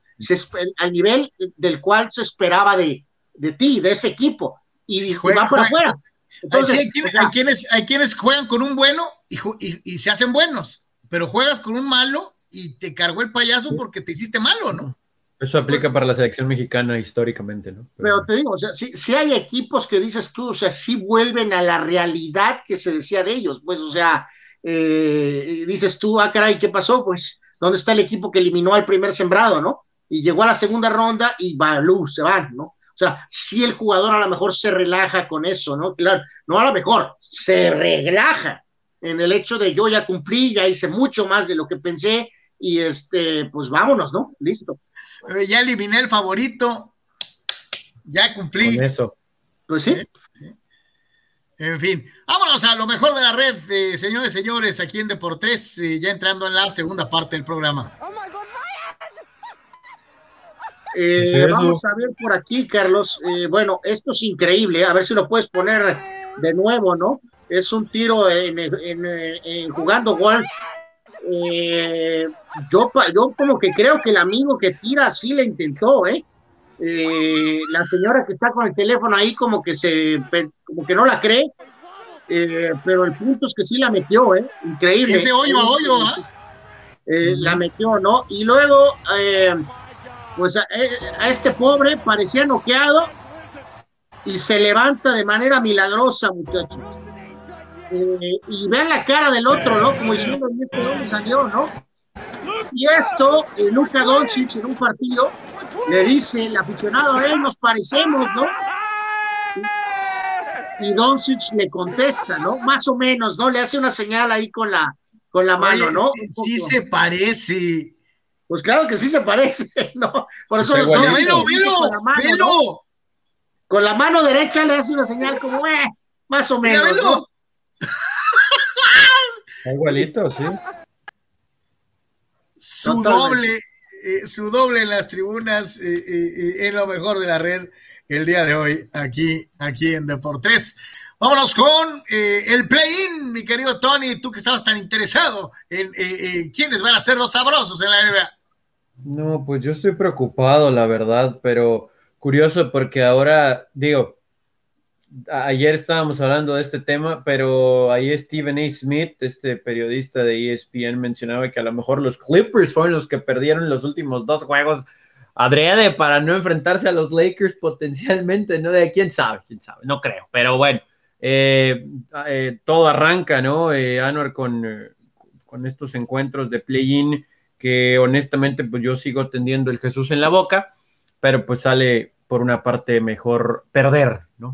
Eh, eh, el primero contra los Warriors, pero pues no, no tirarlo, ¿no? Como, como se menciona. Hoy son eh, dos de esos juegos, 3.30 tempranito, el primero, temprano entre comillas, Hornets and Pacers, ¿no? Y Wizards and Celtics, los del este, ¿no? Sí, teníamos ahí una, una, pista general, ¿no, Carlos? Este, de los, nada más para los juegos, para ahorita darle un poquito de, de detalle a esto de los, de los líderes, ¿no? Este, eh, ahorita, en cuanto a lo de los partidos de, hoy, eh, y nada más estoy haciendo alusión, Tony, yo honestamente eh, no, no, no entiendo realmente, o sea, que sea tan pecado mortal, ¿no? Porque en ese escenario, los Clippers están contemplando jugar con los Lakers potencialmente en la final de la conferencia, ¿no? Entonces, yo honestamente no le veo que sea un crimen, ¿no? Este, literalmente, eh, el hecho de, tener que, eh, vamos a decir, elegir rival, ¿no? Este, entonces creo que ya ahí fue más eh, esa clásica situación de golpear a los Clippers y enaltecer a los Lakers, ¿no? Este, por, por X o Z, ¿no? Vaya que los Lakers traen su propia asunto pendiente, ¿no? Van a tener que tener un camino muy particular para, para ir avanzando, ¿no? Eh, Hornets en contra de Pacers, Pacers trae algunas lesiones ahí, así que está eh, parejón, mm, pero supuestamente debe de avanzar Pacers. Y Wizards Celtics es un volado, muchachos. Eh, Celtics cerró terrible la campaña y eh, obviamente Washington se medio cayó en los últimos juegos, así que este sí es uno de esos partidos donde Westbrook de veras lo vamos a juzgar, ¿no? porque si bien los triples dobles y todo, pues este es un clásico escenario, ¿no? Donde quieres que un jugador como este eh, domine, ¿no, muchachos? Y entonces, si pone un petardo Westbrook el día de hoy, eh, pues más se va la narrativa esa, ¿no? De que, pues sí, grandes números y grandes números, pero en los momentos claves y críticos, ¿en dónde estás, no? Entonces, Boston debería de ganar. Hay jugadores muy buenos para la estadística, pero que no tienen la capacidad de cargar un equipo, ¿no? Boston debería de ganar, pero si Westbrook juega como se supone que puede jugar con el respaldo de los compañeros, eh, Washington debería de avanzar en este juego. Pero, o sea, está, está, está muy parejito ahí. El caso, el caso, de Westbrook, hay otros jugadores que se han sublimado cuando han llegado a uno de estos eh, equipos de moda, eh, de, donde tienes dos y a veces hasta tres grandes estrellas. Westbrook no puede con eso ya lo demostró en Houston. Eh, eh, es un jugador para ir solo, ¿no? Y a veces creo que solo no le ajusta. Tú decías que eh, hoy no tiene un montón de estrellas alrededor, pero que tiene un buen elenco de soporte, ¿no? Entonces, a lo mejor si de veras él juega a nivel triple doble, como nos tiene acostumbrados, y con este elenco de soporte, a lo mejor pues sí anda dando el paso, ¿no? Sí, porque reitero, Boston, qué, qué cierre tan terrible, ¿no? Y otra vez, este, se quedaron este, cortos, ¿no? Aquí otra vez, muchachos, hay que reiterar en esta eh, cuestión de la conferencia del Este, eh, en el caso de que eh, este es, Boston es 7 y Washington es 8. El que gane, el premio es los Nets. O sea, maravilloso, ¿no?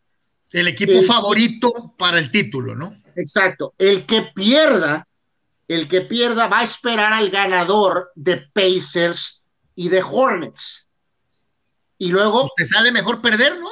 Eh, pues, pues, híjoles. Uh, bueno, pero luego si ganas, eh, vos tampoco pues, te toca. Pero ¿sabes qué, Tony? Yo, yo, yo, prefiero jugar con Philly que con los Nets. Honestamente. Entonces, o sea, ¿te sale mejor perder? Eh, honestamente, sí, te sale mejor, este, pues perder, honestamente, ¿no? Entonces, pero bueno, se supone que no es lo ideal, ¿no? Entonces, van a estar sabrosos los juegos hoy, ¿eh? O sea, sin duda alguna, reiteramos, a mí lo único que me incomoda, muchachos, es lo del, lo del el, el, juego del perdedor, ¿no? O sea, si quieres sí, no. expandir los playoffs y, y eh, lo hemos visto en el fútbol, ¿no? Con la repesca, con la riguilla, con eso. Eso podremos debatirlo, pero siempre sí, hemos pero dicho. Darle bueno, chance a un eliminado de poder pero, ser campeón es terrible, ¿no? Exactamente, lo que hemos condenado por años es lo de la Liga del Pacífico y que ahora va a tener la Liga Mexicana de Béisbol y que de manera increíble tiene la NBA ahora, ¿no? Que un equipo que pierde un juego de definición sigue vivo. Eso es terrible. Eso es terrible, verdaderamente, sí, ¿no? Este, ese, Pudiera ese, ser el 7 contra el 10 y el 8 contra el 9 y los que ganan y ya. Ya, ya, ya, ya, ya. Sí, sí. Digo, si quieren tener su cosa extendida, ¿no? De broncas, ¿no? Exactamente. Yo nunca he visto un boxeador noqueado que, que déle chance de reponerse para que vuelva a pelear, ¿no? O sea, no.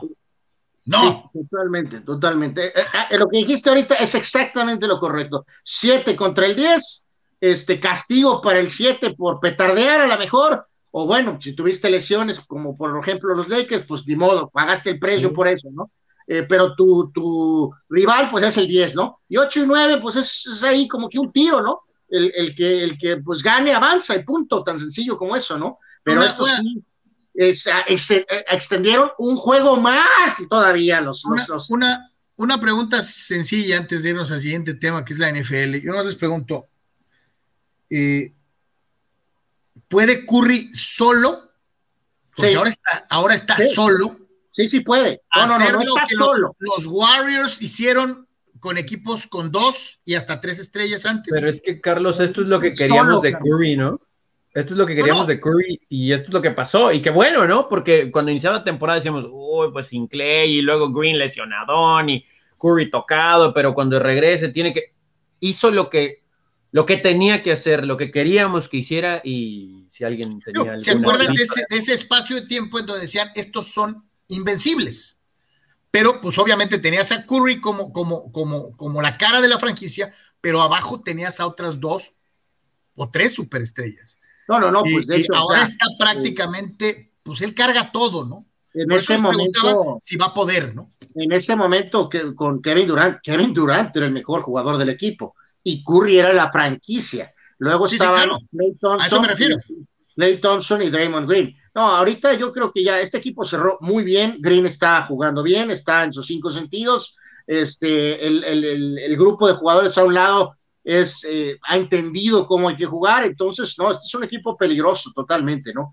Este, Carlos, vamos a repasar rapidísimo nada más los líderes, ¿no? Este, ahora sí, eh, para destacar precisamente eso de Curry, en cuanto a los eh, líderes en las categorías principales, ¿no? De, de, la, de lo que fue la temporada este, regular de la NBA, ¿no? De hecho, eh, Curry le gana el título eh, de anotador en el último juego prácticamente a Brady Bill, ¿no? Que es el, jugador que es el, principal compañero eh, estrella de, en este caso, de, Westbrook, ¿no? Entonces ahí está, Curry 32 puntos por juego, luego Lillard y luego Embiid y Giannis ante Tocumpo. Esos son los líderes anotadores, puntos totales, este, ahí lo tiene. Eh, Curry también es el que más metió, rebotes por juego. Capela eh, es el líder de Atlanta, 14.3, Gobert y Balunciones. Básicamente en rebotes totales fue el jugador francés, en este caso, que es um, Rudy Gobert, ahorita lo vamos a ver en un segundo, junto con el mismo Capela, Busevich, Inas Kanter y Nikola Jokic. Entonces, ahí están los líderes en rebotes. En cuanto a asistencias, fue precisamente Westbrook, el que más eh, asistencias, 11.7. Young de Atlanta, sorpresivo esto, segundo. Paul tercero. Draymond Green, el power forward de los Warriors, es cuarto en la asistencia. Sí, estoy sorprendido de eso. ¿eh? Y Luca, Luca Doncic, ¿no? Y luego los números este, totales, ahí los vemos eh, claramente eh, con eh, Westbrook, este, pues marcando esa, esa diferencia, 763, mm, claramente más que Paul Jokic tuvo total. En robos, Jimmy Butler, el guardia de Miami, 2.9, y después otra vez aparece Draymond Green por ahí, ¿no? que obviamente, insistimos, es un jugador muy antipático, pero es un jugador bastante productivo, ¿no? Sin duda alguna, en robos totales, McConnell de Indiana eh, fue el que más tuvo 128 sobre los 108 de Butler, pero en promedio Butler se lleva esa distinción y básicamente en bloqueos, el líder el bloqueador fue eh, Miles Turner, 3.4 con Indiana, superando a Gobert y en el bloqueo total fue Gobert del mismo hombre de Utah, 190 por los 159 de Turner, ¿no? Entonces, ahí están los líderes de la temporada regular de la NBA. Pues yo, te digo, a mí Butler se me hace un jugadorazo. Desde la temporada pasada es uno de los jugadores favoritos de la NBA. El tipo, a, mí me, cuadra bastantito, ¿no? Este, vamos con la NFL, mi querido Tony. Sí, eh, una noticia muy interesante que se hizo oficial ayer por la tarde. Los Broncos de Denver, que hay que recordar, ya habían traído a George, este hombre, George Payton, de Minnesota, luego de nueve años ahí. Eh, como gerente general, que es parte de pues, las responsabilidades que ha repartido John Elway, ha contratado a esta dama Kelly Klein como nueva directora ejecutiva de operaciones y asesor especial al gerente general, al, señor Payton. Ella en Minnesota tuvo labores de scout, era la líder del departamento y la verdad es que todo el mundo la tiene muy alto en la liga y ahora que se la, lleva Peyton a Denver, eh, es, interesante la decisión, confía en ella, porque es un puesto muy importante, pero a lo que voy con esto es que también es evidente que John Elway ha dicho, ok, ahí están las llaves, ¿no? O sea, o sea, yo desde acá arriba veo, palomeo, pero tú, Peyton, tomas ciertas decisiones y bueno, esto es interesante, esta dama con un puesto muy importante, insistimos, eh, ahora como directora ejecutiva de operaciones y asesora del gerente general. Llega a los Broncos de Denver. Nomás así de volada pregunto, ¿no será que probablemente todavía tenemos, por desgracia, un espíritu necesariamente machista relacionado al fútbol americano? Eh, porque dices, híjole, ves hasta complicado, ¿no? Que una, que una dama pueda tener interacción y, sobre todo a ese nivel de decisión eh, en un equipo NFL, ¿no? Pues sí, no, creo que sí, es así todavía, pero este tipo de decisiones son las que están demostrando que hay apertura, ¿no? Eh, ya hay coaches, eh, hay referees y bueno, directivos en este caso ahora, entonces insistimos, ¿no? Peyton trabajó con ella en Minnesota, confía en ella y vamos a ver si puede hacer un buen trabajo. Aquí yo creo que ya no es por el género, ¿no? Es por capacidad, pero está, muy interesante, ¿no? Está muy interesante que llegue a Denver. Vamos con eh, la participación de nuestros amigos. A todos, muchísimas gracias por estar con nosotros. Toño Zamorano dice: Ya llegué. Saludos, mi querido Toño, allá en Chicali. Gracias por estar con nosotros, como siempre. Dani Pérez Vega, de nuestros VIPs. Qué gran trabajo ayer de Darvish. Parece que es el único abridor que le puede dar algo de descanso al bullpen de los padres. ¿Cierto? Pues hasta ahorita sí, a ver, Snell hoy con el rosario en la mano, ¿no? Alejandro Bobadilla, saludos señores. Ahora sí Cruz Azul tiene el camino para ser campeón. A ver si ahora sí se les hace lo platicábamos con Mayra ahorita, ¿no? Este, está muy interesante eso. Eh, dice Guerra de Legatas, alias Chuy Pemar. Carlitos, felicítame a mí y a mi esposa. Cumplimos años de casado. Muchas felicidades, ¿no? Pemar tiene siempre todos los días una celebración de algo, ¿no? Sí. Sí. Pues, pues más felicidades a, su señor esposa, cómo lo aguanta, ¿no? Que eso es lo más importante, mi querido Tony. Un premio especial para la señora por la paciencia. Eh, eh, eh, saludos, mi querido Chuy, señora. Muchas felicidades, un abrazo grande. Dice por acá Bernardo González, muchachos, saludados desde Lemon Grove, allá en California. Saludos, my friend. Miguel Ángel Onofre también manda saludos. Gracias por estar con nosotros. Fidel, eh, que hoy no se avienta la epístola del día, se va moderado. ¿Qué opina del regreso del chichatronco francés a su selección? Tal parece que los galos cayeron en el garlito merengue. Otro que regresó fue Rabiot. Eh, Fidel, como siempre, atinado en su opinión sobre Benzema. Ahorita vamos a hablar de eso, ¿no? En unos segunditos más. Eh, dice el buen Iván el White, saludos mi querido Iván, dice ya fueron campeones los Dodgers, le toca al azul y para febrero del 2022 a mis Cowboys. Bueno. Den esperanza, no sean hojaldras, ya les vi cara de maldad a ustedes dos. Sí, este, este, eh, Iván, todo puede pasar. Si Cruz Azul es campeón, todo puede pasar. Eso sí, ¿eh? eso sí es cierto. Bueno, eh, cuando Cruz Azul sea campeón, eh, ok, daremos el thumbs up, ¿no? De que si Cruz Azul es campeón, todo puede pasar. Ah, no, fueron campeones los Red Sox. Fueron campeones los cachorritos. Por eso, eso ya es otra cosa, eso es otra cosa. Vamos específicamente a lo de Cruz Azul. Si Cruz Azul es campeón, diremos que entonces sí, todo puede pasar para los vaqueros, ¿no? Bueno, vamos siendo, vamos siendo sinceros, todo puede pasar menos que sea campeón el Atlas. Bueno, bueno, bueno, sí. Eh, es una realidad, qué gacho, pero sí. Dice Alejandro Bobadilla, aquí andamos, América a darle vuelta a la página, eh, Solari tiene que aprender cómo se juegan las liguillas, el primer partido fue clave y le pasó factura, y a ver los nuevos refuerzos y bajas eh, para exigirle. Pues hasta ahorita lo único que se sabe es lo de Giovanni, supuestamente al León, y dicen que Memo Ochoa se va a la MLS, pero no deja ser rumor, ¿no? Hay que decirlo, eh, muchachos, eh, si yo soy Ochoa y tengo una buena oferta de la MLS, la tomo, ¿no? Sin pensar un segundo, ¿no? O sea, no, no, no representaría para mí una crítica para Ochoa honestamente, sí. Creo que ya, ya, vino, cumplió. Pues sí. O sea, hubiera sido ideal ganar el título en esta segunda etapa, otro título, pues sí, pero, pero buen billete en el punto de que está la carrera de Ochoa, no se le puede pasar, va bien encaminado rumbo al, siguiente mundial, entonces no le afectaría en ese sentido. Eh, entonces, si se desea irse, adelante, ¿no? no hay La pregunta es a qué equipo, ¿no? Porque, digo, con todo bueno, respeto. Pues eso sí, ya, si, él, no, ¿no? Si, él, se va a un pésimo equipo ahí en la si se va, pues ya eso es otra cosa, ¿no? Pero... Cholo Galana Quemarropa pregunta: ¿quién para campeón de la Liga Femenil? ¿Tigres o Chivas? Tigres. Tigres, Tigres, Tigres. No, no quiero a Tigres Femenil otra vez campeón, ¿eh? Prefiero que gane Nelly Simón como GM de las Chivas Femenil, ¿eh? Chivas. Bernardo González, Charlie, ¿es en serio que Giovanni lo quieren en España? ¿Que no miran el fútbol de México y se muere de risa Bernardo? No, dicen peor todavía, ¿no? Que lo quiere León, que lo quiere el León. Alejandro Moreno dice buenas tardes a los tres, saludos a mi compadre Cholito, ya te escuchó. Eh, eh, Tony, ¿qué tanto los azules se reforzaron con Pujols? Lo platicábamos temprano, ¿no? O sea, sí, sí les va a ayudar, sobre todo ahorita con lesiones que tienen eh, no va a pegar 40 cuadrangulares ni va a producir 90 carreras, muchachos, pero su experiencia, como ayer, un hitito productor aquí, ese tipo de detallitos sí van a aportar bastante.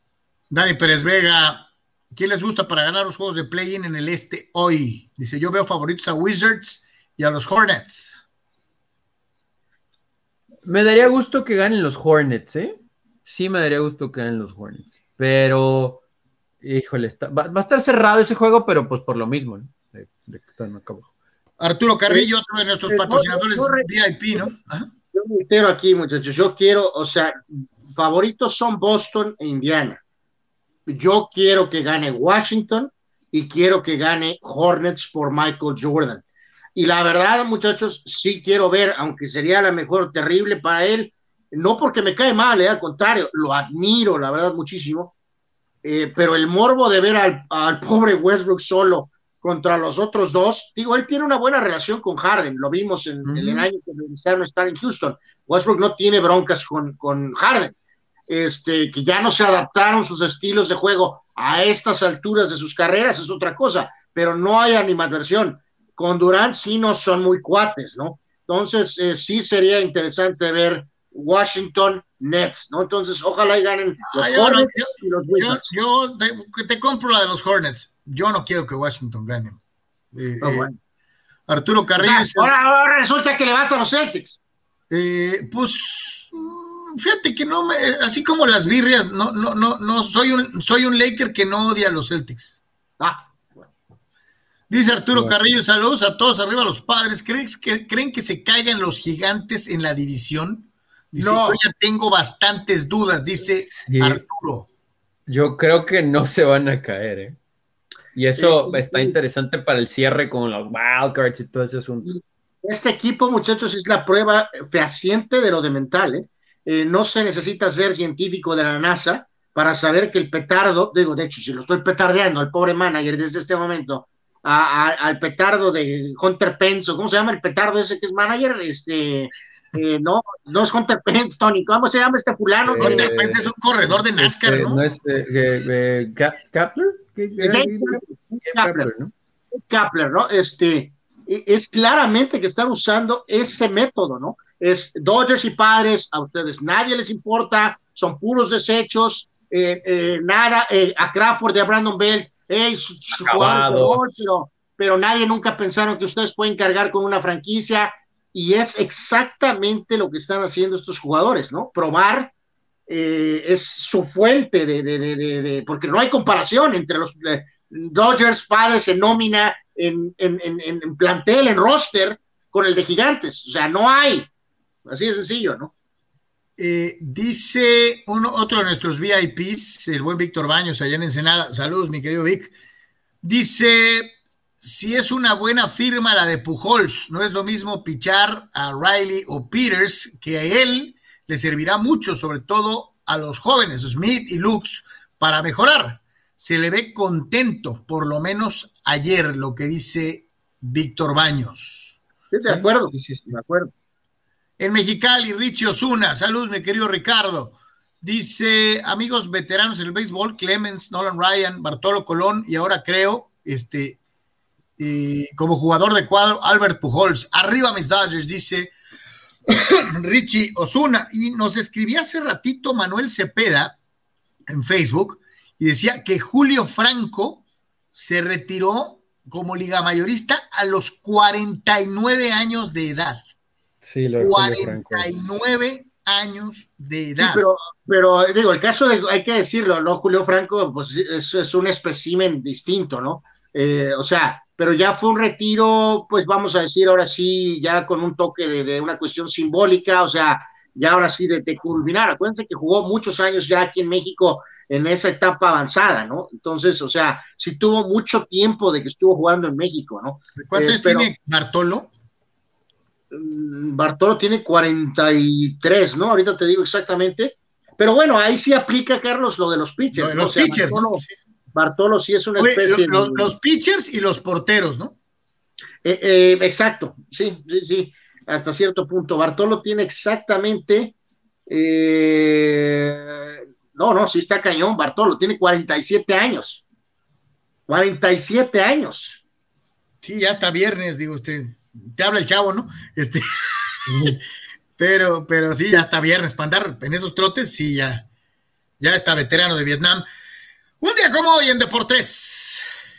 Sí, mención rápido, muchachos, aquí de lo más, algo de lo más destacado eh, de hoy. Ahí están los cumpleañeros eh, por, con Mr. Octubre, eh, Don Reggie Jackson, por supuesto, leyenda de los Yankees, eh, aquellos tres home runs históricos en contra de los Dodgers. Eh, cumpleaños también Jerry Curry, gran figura de los Edmonton Oilers del hockey en aquella etapa legendaria con Wayne Gretzky. El tenista Yannick Noah, siempre carismático, y todos también pues recordamos a su hijo jugando en la NBA. A Dario Franchitti, buen piloto de IndyCar, también recordado mucho por su eh, relación con la actriz Ashley Judd. Eh, legendario coreback, coreback de la Universidad de Texas, aunque haya sido un petardo en la NFL, pero su carrera colegial es de las más distinguidas. Y también cumple el gran Joaquín Soria, uno de los mejores pitchers mexicanos de todos los tiempos, que no se le da el reconocimiento tal vez, no sé por qué, por ser relevista, yo creo, eh, pero Soria es uno de los mejores pitchers mexicanos de todos los tiempos. Y un par de eventos hoy, muchachos, eh, un día como hoy, pero en el 60, el Madrid ganaba su eh, quinta, su quinta, eh, bueno, Liga de Europa o Liga de Campeones de Europa en aquel momento, nada más 7 a 3 al, al Frankfurt, Puskas metió 4 y Estefano 3, así que pues ni para dónde moverle, ¿no? Y hoy, pero en 2004, Randy Johnson lanzó su juego perfecto en contra de Atlanta. De hecho, vemos muchos de estos clips en los intermedios de los partidos de béisbol ahorita, ¿no? Es uno de los que pasa, ¿no? El ¿Y cuántos años tenía? Este, ¿mande? ¿Y cuántos años tenía? Ahorita que estamos hablando de veteranos. 40 eh, años tenía cuando lanzó el juego. ¿Tenía 40 años? Tenía 40, santo. Yo, mira, para que veas. Sí, que por ejemplo ahí cuando, llegó ya con nosotros, Tony, con mis Yankees, ahí ya no traía nada, ¿no? o sea, eh, eso fue en 2004, correcta, absolutamente correcto, 40 años, y después justamente fue cuando se fue a Yankees, 41, eh, 42, todavía lanzó con Arizona 43, 44 y San Francisco 45, pero los últimos, el último año de Arizona y de San Francisco ahora sí ya no traía nada y de hecho eh, ya en Nueva York no era el mismo pitcher, o sea, era obvio, ¿no? Todavía fue bueno a secas, pero ya no era lo mismo, ¿no? Pues bueno, señores, señores, en la Liga de las Estrellas, eh, el Madrid al margen de si se queda Zidane o no se queda Zidane, si es eh, campeón el Atlético o, o, finalmente ellos consiguen darle la vuelta, o qué va a pasar en el Barcelona, ya empiezan a tomar sus propias providencias pensando en lo que viene, ¿no? No, bueno, eh, esto ya tiene rato, ¿no? para ahorita mostrar la, nota de Benzema, ¿no, Carlos? Eh, pues Alaba es uno de los mejores centrales del mundo, ¿no? Entonces, este no es oficial, pero se vuelve a hablar y hablar, hablar de esto. Entonces, obviamente, si Sergio Ramos decide irse, eh, pues están más que cubiertos ya con Alaba, ¿no? Esa es la realidad. Queda comprobado que en el mundo, pues nadie es indispensable. Y como han cerrado Nacho y Militao, más Alaba, eh, eh, obviamente estarían ya mucho más preparados para la siguiente campaña, el Madrid, ¿no? Si Ramos se queda, pues maravilloso, ¿no? Y todavía mejor. Eh, pero en este caso, pues el, Madrid ya, ya parece que está ya, ya casi, ahora sí, ya definitivamente casi 100% cerrado que llegará a la vía del Bayern Múnich, ¿no, muchachos? Lo bueno es que Florentino no tenía dinero, ¿no?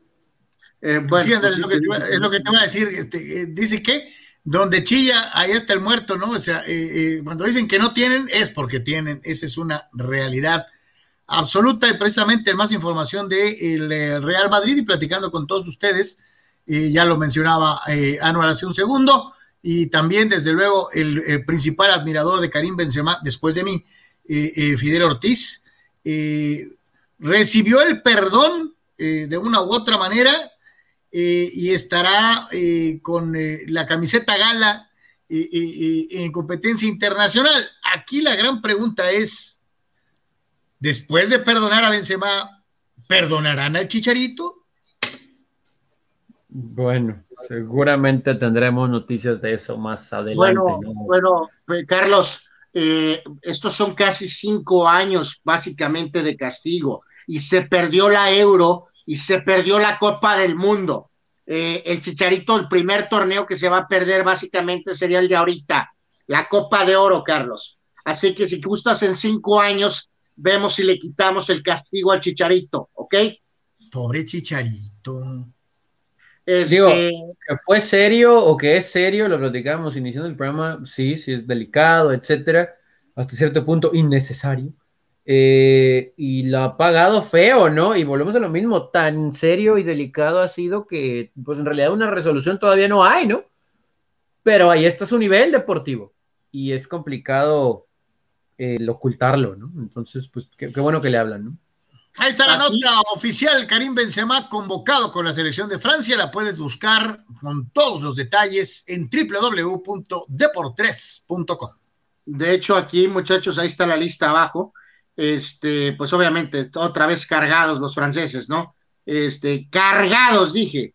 Este, Lloris eh, en la portería, eh, entre otros, eh, pues con Lenglet y con Pavard y con Barán, con Cante, con Pogba, con Sissoko y obviamente el ataque, ¿no? Con Benzema, con Giroud, con Griezmann, con Mbappé, por cierto, Mbappé puso un, Instagram, un post en Instagram eh, mostrando una foto con Benzema eh, en la selección francesa y de esta manera, pues como quien dice, dando el ultravoto de aprobación, ¿no? Así que, pues Francia creo que saben lo que se están jugando, ¿no, muchachos? Es lo mismo de hasta cierto punto que hizo España, ¿no? De Señor un de tiempo, te pregunto, ganar dos euros. A con la llegada de Benzema, ¿Francia es favorito? Ya era favorito. Sí, sí, sí. ¿Es favorito ya indiscutible? Eh, sí. Pues es que ya era. De No, no, o sea, o sea, si gustas, reafirmó el sembrado uno, pues, ¿no? O sea, así, así, no, no, ¿cómo que ok? okay. No, no, Carlos, no, no, no, no, no. ¿Qué, qué es ese ok? O sea. Ok, ok. Yo no dije nada, nomás pregunté. No, pues te, te vemos. Soy muy curioso. Yo soy muy curioso. Eh, eh, eh, en fin. Otra sugerencia, Carlos? Perdón. No, no, para nada. Todo, todo bien. Dice el buen Ricardo Zuna. Saludos a mí. Ah, bueno, este ya lo habíamos puesto. Jonathan Crespo. Saludos, mi querido Jonathan. Las muchachas que juegan softball universitario usan ese tipo de cascos al batear, y creo que también las pitchers, este, los cascos que tú mencionabas, Anuar, que son similares a los del cricket, ¿no? Muchachos, no los del, ¿sabes, qué otro deporte usan, usan una protección así? En el lacrosse. O sea, el, el casco les llega aquí y entonces el espacio y la protección obviamente mantiene pues esa, esa vista, eh, pero vamos, es más un tema ya, no, no de que no vean, o sea, es un tema de que no se sienten a gusto, pues, ¿no? O sea, de que al ponerte el casco, no están acostumbrados, están acostumbrados al casco de béisbol, que relativamente es ligero. Ponerte un casco que te cubra eh, es una dinámica que causa problemas, pero vuelvo a lo mismo, muchachos. Así se tuvieron que acostumbrar en el hockey, en el automovilismo en NASCAR, en el automovilismo en Fórmula 1. No querían, no querían, en el americano, por supuesto, con la cuestión de las barras. Eh, a veces es increíble, ¿no? Tienen que pasar tragedias descomunales, muchachos, para que se den cambios así. Entonces, eh, no va a pasar, no es algo que esté en el tema eh, pero, pero simplemente mencioné eso por el pelotazo que se llevó este pobre Pilar ayer, ¿no? Que fue terrible. Aunque López dice que Cruz Sur va a perder con Santos. Eh, dice Santos tiene mentalidad ganadora. Monterrey creía que ya estaba seguro y nada. Pues sí. Raúl ah, Limón. ya, está, pero ya está hablando hasta de la final, ¿no? O sea. Sí, sí, dice que Santos le va a ganar a Cruz Azul. Bueno, pues primero que el Santos le gane el Puebla, ¿no? Primero y luego que el Cruz Azul le gane al Pachuca, ¿no? Que también, eh, pues sí, no podemos tampoco confiarnos con el Pachuca ahorita, ¿no? Están demasiado eh, encendidos. Raúl Limón dice, carnales, siempre me ha llamado la atención que un equipo que fue barrido en visita cuando juega de local avasalla al mismo rival. Me parece que tiene mucho que ver con la mentalidad que estaban comentando, eh, dice Raúl. Eh, pues sí te cambia mucho jugar en casa, ¿no? Y luego, sí, sí, sí, Gildardo Ramírez dice: Tengo miedo de que mis Clippers petarden con los Mavericks. Puede pasar, y no sé si llamarlo petardear. ¿eh? O sea, yo sé que el favorito es los mejores Clippers, pero Dallas tiene un equipo y siempre le jugó bien a Clippers. A, menos, muchachos, que Doncic eh, se vuelva loco eh, un par de juegos. Yo creo que hay que recordar, en el playoff pasado, los Mavericks a base de que Doncic se volvió loco, realmente empujaron, ¿no? Pero al final los Clippers avanzaron, ¿no? O sea, se quedaron con Denver. Sí eliminaron a los Mavericks. Yo honestamente, muchachos, se los digo, creo que Clippers está más preparado esta, esta campaña con Tyron Lue de coach. Van a estar más listos para los Mavericks. Eh, no digo que va a ser barrida, pero creo que los Clippers van a ganar esa serie con autoridad, o sea, bien. Fidel Ortiz, los que quieren ver campeón a Santos o Pachuca, lo dicen para jorobar a mis Pumas en materia de títulos, más allá de su animadversión con Cruz Azul. Yo no creo que estén pensando en que van a alcanzar a los Pumas, ¿no? Pues, quieres ganar, o sea, al margen de que si alcanzas o no alcanzas a alguien, ¿no? Este, no sé cómo la vean ustedes, este. Sí, no creo, con todo respeto, pues, para mis muchachos, que es tema, ¿no? Mis muchachos. El conspirador de la Tierra Plana dice la cruz azuleada de la historia sería que Cruz Azul y Puebla lleguen a la final y que el Puebla los eche. Sí, sí sería la cruz azuleada de la historia, sin duda, sin duda. Bueno, a lo mejor el Atlas, Carlos. Eh, no, bueno, pero el Atlas ya no llegó, pero ahorita, pues que te eche el que supuestamente es el más débil nominalmente, porque hay que recordar que Puebla fue número 3, ¿no? O sea, no está tan, no está tan, si lo ves por puntos, es el 1 contra el 3 y no estaría descabellado pensar en una final 1 contra 3, ¿no? Eh, pero ya, si comparas planteles, pues dices, Puebla no tiene nada, ¿no? Este, se supone. Eh, dice Dani Pérez Vega, Brady va tras Bartolo a ver quién sigue jugando profesional a los 50. A lo mejor Brady se va a la Liga de Fútbol Americano de Canadá a los 49. No, no, no creo. Yo creo que estamos hablando de un año o dos más, ¿no? Creo. Anuar, si gana Bucanero, si Bucanero se vuelve a meter en el Super Bowl, se retira. Eh, no. Bueno, Carlos, no sé. O sea, si ganas este Super Bowl. tampoco sé. O sea, entiendo lo que me dices, igual y sigue, pues solo él sabe qué show, ¿no? Pero también sería una manera increíble de retirarte también. O sea, si se lo planteas, eh, también hablaría de un retiro increíble. increíble. O sea, si el, retiro de, si el retiro de Peyton Manning fue glorioso, ganando el Super Bowl, imagínate lo que sería un retiro con un back-to-back para Brady, ¿no? O sea, también, también marcaría una pauta, sí, él se fija mucho en eso, también eso marcaría un, una cosa muy importante, ¿no? Actividad para la selección mexicana de fútbol, ahora contra Nigeria. ¿Y en dónde? Ay, Dios mío, pues es que, pues es que, pues es que es lo que decimos aquí cada vez que anunciamos nueva fecha, ¿no? Sábado 3 de julio. Sábado 3 de julio, es decir, antes de los festejos del 4 de julio. Y con eso que tenemos dos países y la campaña que les enseñamos el otro día, bueno, pues el chiste se cuenta solo. Sábado 3 de julio, 8 de la noche, Coliseo de Los Ángeles. ¿Qué más, señores? ¿Qué más? México, Nigeria, continúa el molet, digo, el Mextour eh, en los Estados Unidos, ¿no? Eh, previo a Copa Oro y todas estas cosas. Sábado 3 de julio, México, Nigeria, en el Coliseo de Los Ángeles. O sea, sales del juego y a ver los cohetes, ¿no? O ponerte, una de dos. Si no, más, si no más porque ya no hay estadio en San Diego, cabrón. Si no, yo te apuesto que estaría incluida la ciudad en el Moletour. ¿eh?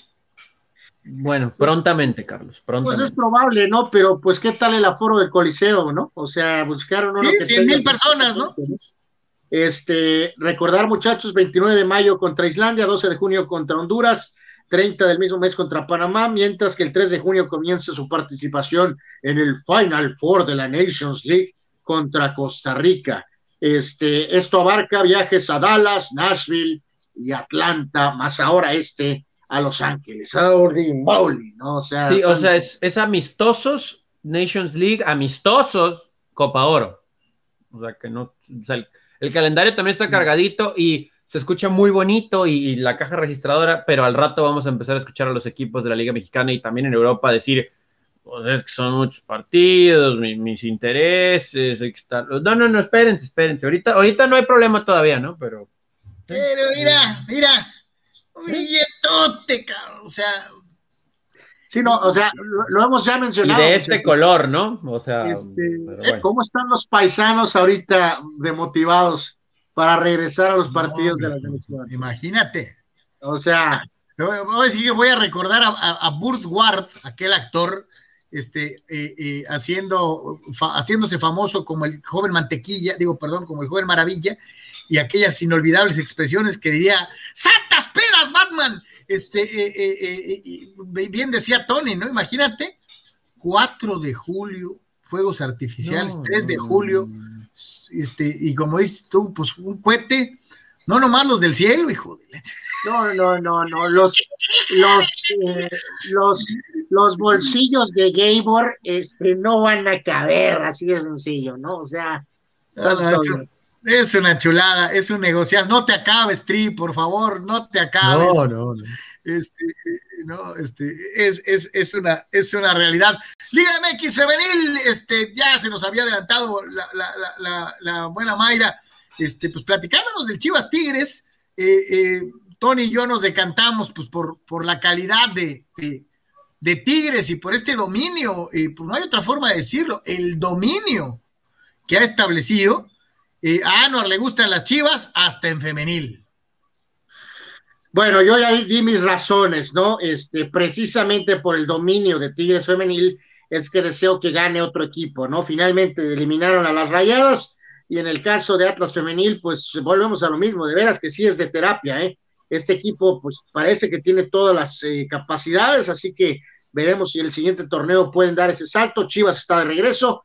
Eh, en la final son el equipo que fue primer, por primera vez campeón de la Liga MX Femenil a Tigres es ultra favorito, así que veremos si, si las chicas de, Chivas pues pueden probar lo contrario, ¿no? Sí, va a estar buena, ¿eh? Sí son, buenos planteles. Dos Tigres, una Chiva. Y, aquí la pregunta es una vez más, y ahorita que estamos con esta situación de los famosos este, apelativos de, género, eh, debería de ser tigresas, ¿no? Eh, pues, o sea, tal vez sí, pero depende de cada institución, porque por ejemplo aquí se supone que es Club Tijuana Femenil, o sea, no es Cholas, eh, pero por ejemplo Rayados sí es Rayadas, eh, o sea, mm, pues probablemente es lo más apropiado esto que está pasando, de alguna manera, cuando se puede, pues sí, ¿no? Rayados, rayadas, pues está bien, pero Cholas, pues no da, ¿no? Entonces, pues sí, ahí lo correcto es decir Cholos Femenil o Club Tijuana Femenil, ¿no? Entonces. Eh, ¿Sabes qué pudiera hacer, Anuar, Carlos, eh, amigos? Como lo que hicieron en la WNBA. A lo mejor algo alusivo al equipo varonil, pero con su propio nombre, ¿no? Bueno, no todos, porque por ejemplo, pues Lakers Sparks, pues como que no, pero en otros sí tienen ahí una mm, relación, ¿no? Eh, no sí, sé, pero, si hay una conexión, o sea, al menos rima, ¿no? Lakers y Sparks, y usan uniformes con los colores similares, pues eso, también pudo haber sido, ¿eh? También pudo haber sido una, pues las chicas de Necaxa tienen una... Ándale, centellas, ¿no? son las centellas, las centellas, ah. Este, en América, pues son América, ¿no? América femenil. Ajá. Eh, dice por acá Juan Pitones, Saludos, mi querido Johnny, como siempre, participando eh, eh, cada vez que hay posibilidad. Eh, dice, creo que León ya tiene ocho títulos. ah, se está peleando con Fidel este, por lo del si empataban o no empataban a, Pumas. Eduardo de San Diego dice, Cruzul jugará, saludos a Eduardo, que también es de nuestros Patreon VIPs. Jugará la final Cruz Azul jugaría la final contra Santos y será campeón. Santos con puros jóvenes resentirá lo novato. O sea, eso sería como la lógica, ¿no? Pero. Me gusta el equipo de, Almada. Eh, eh, tiene ganas. Raúl dice: América y chicas deberían tener moletur para monetizarse en estos momentos de escasez. Sí, creo que Chivas, ¿no? Eh, sí, claro, este, sí, esa es la forma en que, despectiva en que algunos americanistas le denominan el Club Guadalajara. Eh, Fidel Ortiz dice, díganle a Eduardo de San Diego porque a Santos le cuesta trabajo ganar de visita en el Estadio Azteca, donde no pasa del empate o la derrota, así que no cantes victoria, Lalo. Pues él te está leyendo ahí en el chat general, mi querido Fidel, no ocupas mandarle recados con nosotros. Este, y hablando precisamente de la liguilla, ya entramos a la recta final de este de por tres. Eh, y hace ratito mencionábamos eh, a Cruz Azul, ¿no? Cruz Azul y, esta responsabilidad eh, inherente a, supuestamente la ausencia de muchos de los abocados a pelear por el título de forma permanente y el hecho de que pues ya todo está en sus pies. así de sencillo no hay de que a Chuchita la bolsearon, no hay eh, eh, equipo americanista, no hay chivas, no hay nada, hay que asumir el reto y hay que ser campeón, ¿no? Sí, evidentemente, tanto la presión como la atención de todos, eh, por más injusto que sea tal vez para lo que ha hecho el Puebla, para lo que ha hecho Santos, el mismo Pachuca, la nota para todo de aquí en adelante es Cruz Azul, ¿no? Es Cruz Azul.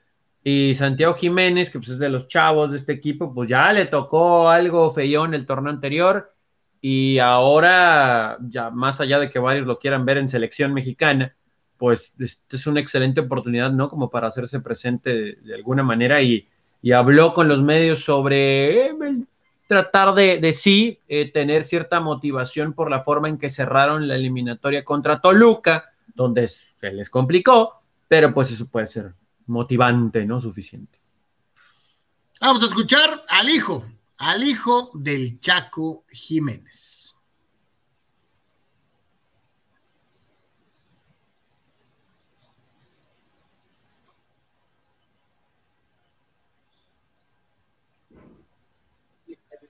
fortalecidos en, en, el calendario regular. La verdad es que gracias a Dios pudimos quedar líderes, que era nuestro primer objetivo y lo cumplimos. Ahora sabemos que la liguilla es un torneo totalmente distinto. Eh, nos tocó perder en la ida y gracias a Dios nos tocó ganar en la vuelta. Entonces, la verdad es que remontar estos resultados y de la manera en cómo se, lo, en se hizo, sí te deja mucho ánimo y mucha confianza para lo que viene.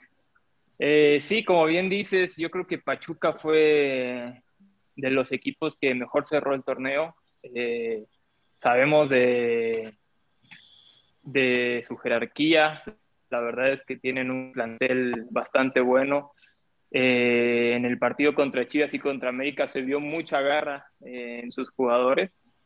Y lo único que tenemos que hacer es hacer lo nuestro. Eh, por ahí sí estudiar al rival, pero no pensar tanto en ellos, sino en nosotros y en hacer bien lo que tenemos que hacer. Venimos teniendo un gran torneo, entonces no tenemos que cambiar muchas cosas yo creo que va a ser un partido muy lindo y vamos a disfrutarlo.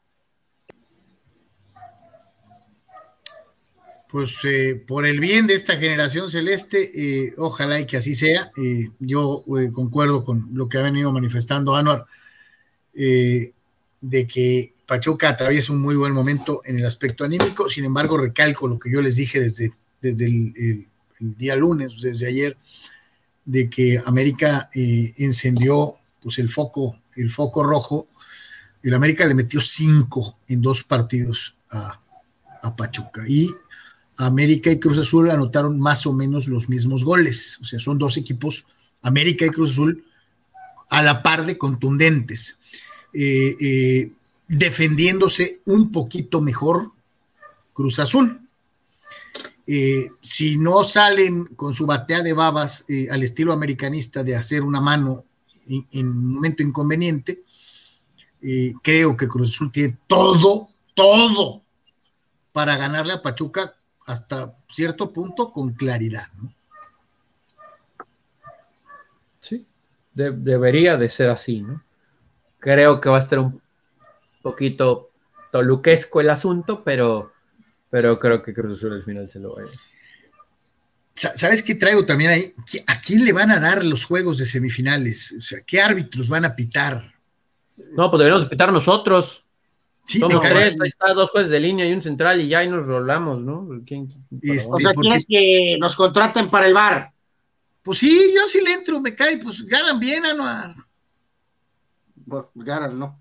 Este, pues a ver, muchachos, yo no sé, vamos a ver, o sea, a lo mejor podría pasar un Pachuca, digo, si Cruz Azul pone su formación correcta y no ayuda a Reynoso, eh, pues también eso sería eh, oportuno, ¿no? Pero digo, Pachuca podría ganar en su campo, tal vez llevar una mínima ventaja y pues todo se va a decidir este, en, eh, en, el, en el Estadio Azteca, ¿no? Entonces, pues sí, no, no hay pretexto alguno, ¿no? Por muy bien que esté jugando Pachuca, Cruz Azul debe de avanzar en esta serie y si no, pues va a ser una más, ¿no? O sea, Pachuca va a tener que jugar a un nivel y a una consistencia eh, mucho mayor todavía para poder eliminar a Cruz Azul.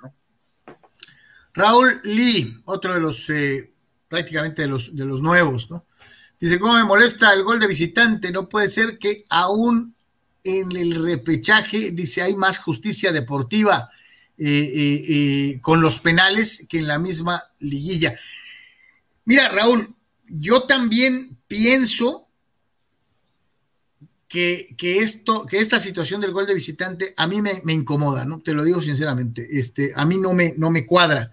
Siento que beneficia al equipo, lejos de beneficiar al equipo que cierra la serie en casa, eh, eh, ayuda al que, al que abre las series. Este, eh, así lo veo y desde hace un buen rato. yo también preferiría que se eliminara esa circunstancia del gol de visitante y que se fuera como al viejo estilo eh, setentas, ¿no? A goles, a, goles, este, al número total de anotaciones. Este, y si se llegara entonces a, una, a un empate global al término de los 90 minutos, ahí entonces sí se aplicara la, la situación del, del mejor calificado en la tabla, que eso sería justicia deportiva. Sin penales, sin alargue, Simple y sencillamente, después de dos partidos completos, si llegara a existir empate global, el mejor clasificado avanzaría a la siguiente ronda. A mí se me hace que el gol de visitante, lejos de ayudar, perjudica. Y, reitero, creo que perjudica más al equipo que, que, cierra las series que al otro.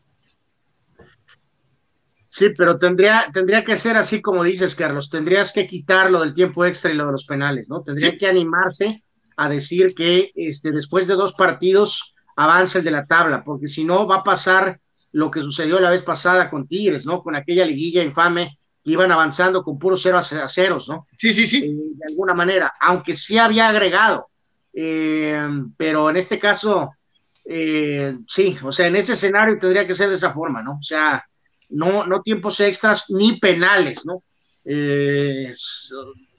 Después de dos juegos y avanza el de la tabla, tal vez, ¿no? Mm. a, ti, sí, a, ti, sí te cuadra el gol de visitante, ¿va, Tony?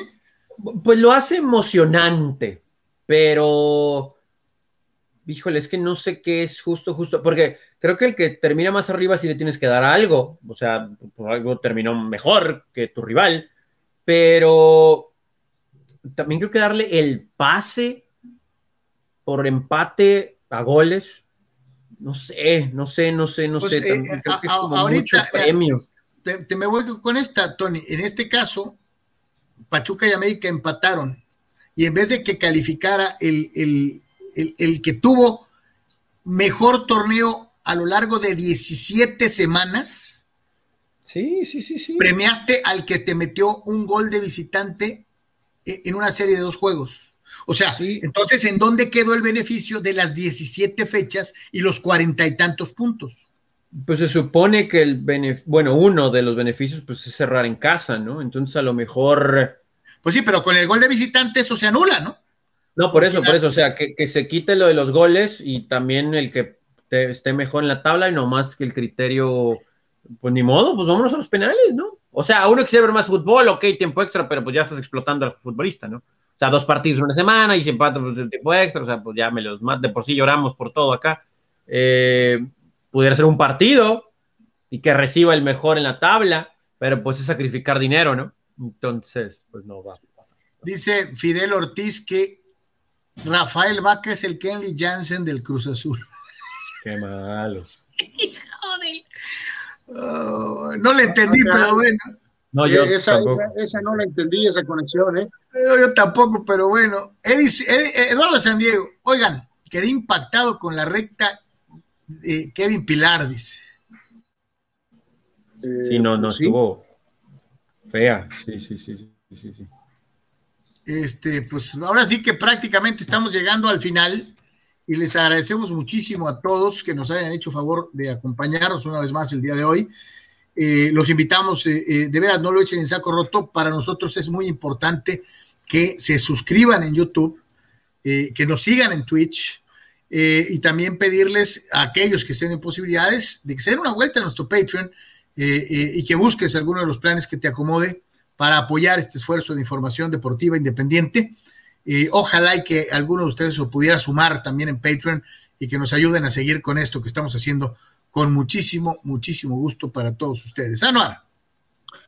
Gracias. Eh, es muy probable que mañana va a haber eh, horario especial del programa, ¿no? Así que, eh, pues luego vamos a poner ahí la información directa en el, en el Facebook, ¿no? Para que estén pendientes, ¿no? Eh, sí. Eh, eh, mi querido Tony.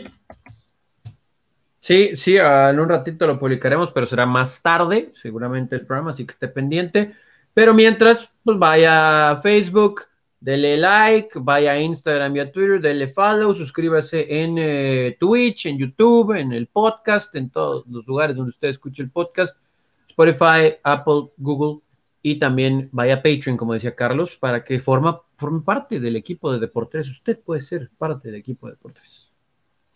Eh, eh, y sí, eh, ahora sí que lo único que les pedimos es por favor que le echen ganitas, que, nos ayuden con esto y ojalá y que nos pudieran ayudar de, verdad, de verdaderamente en el Patreon. Ahí hay tres planes, tres planes que esperemos nos puedan, nos puedan ayudar, acompañar, verlos. Hay contenidos exclusivos y mucho, mucho más. Todos los que trabajamos el día de hoy, muchísimas gracias. Y si Dios quiere, estaremos de regreso el día de mañana. Atentos porque reiteramos, por única ocasión, movemos el horario. Al ratito les decimos a qué horas. Gracias. Hasta mañana.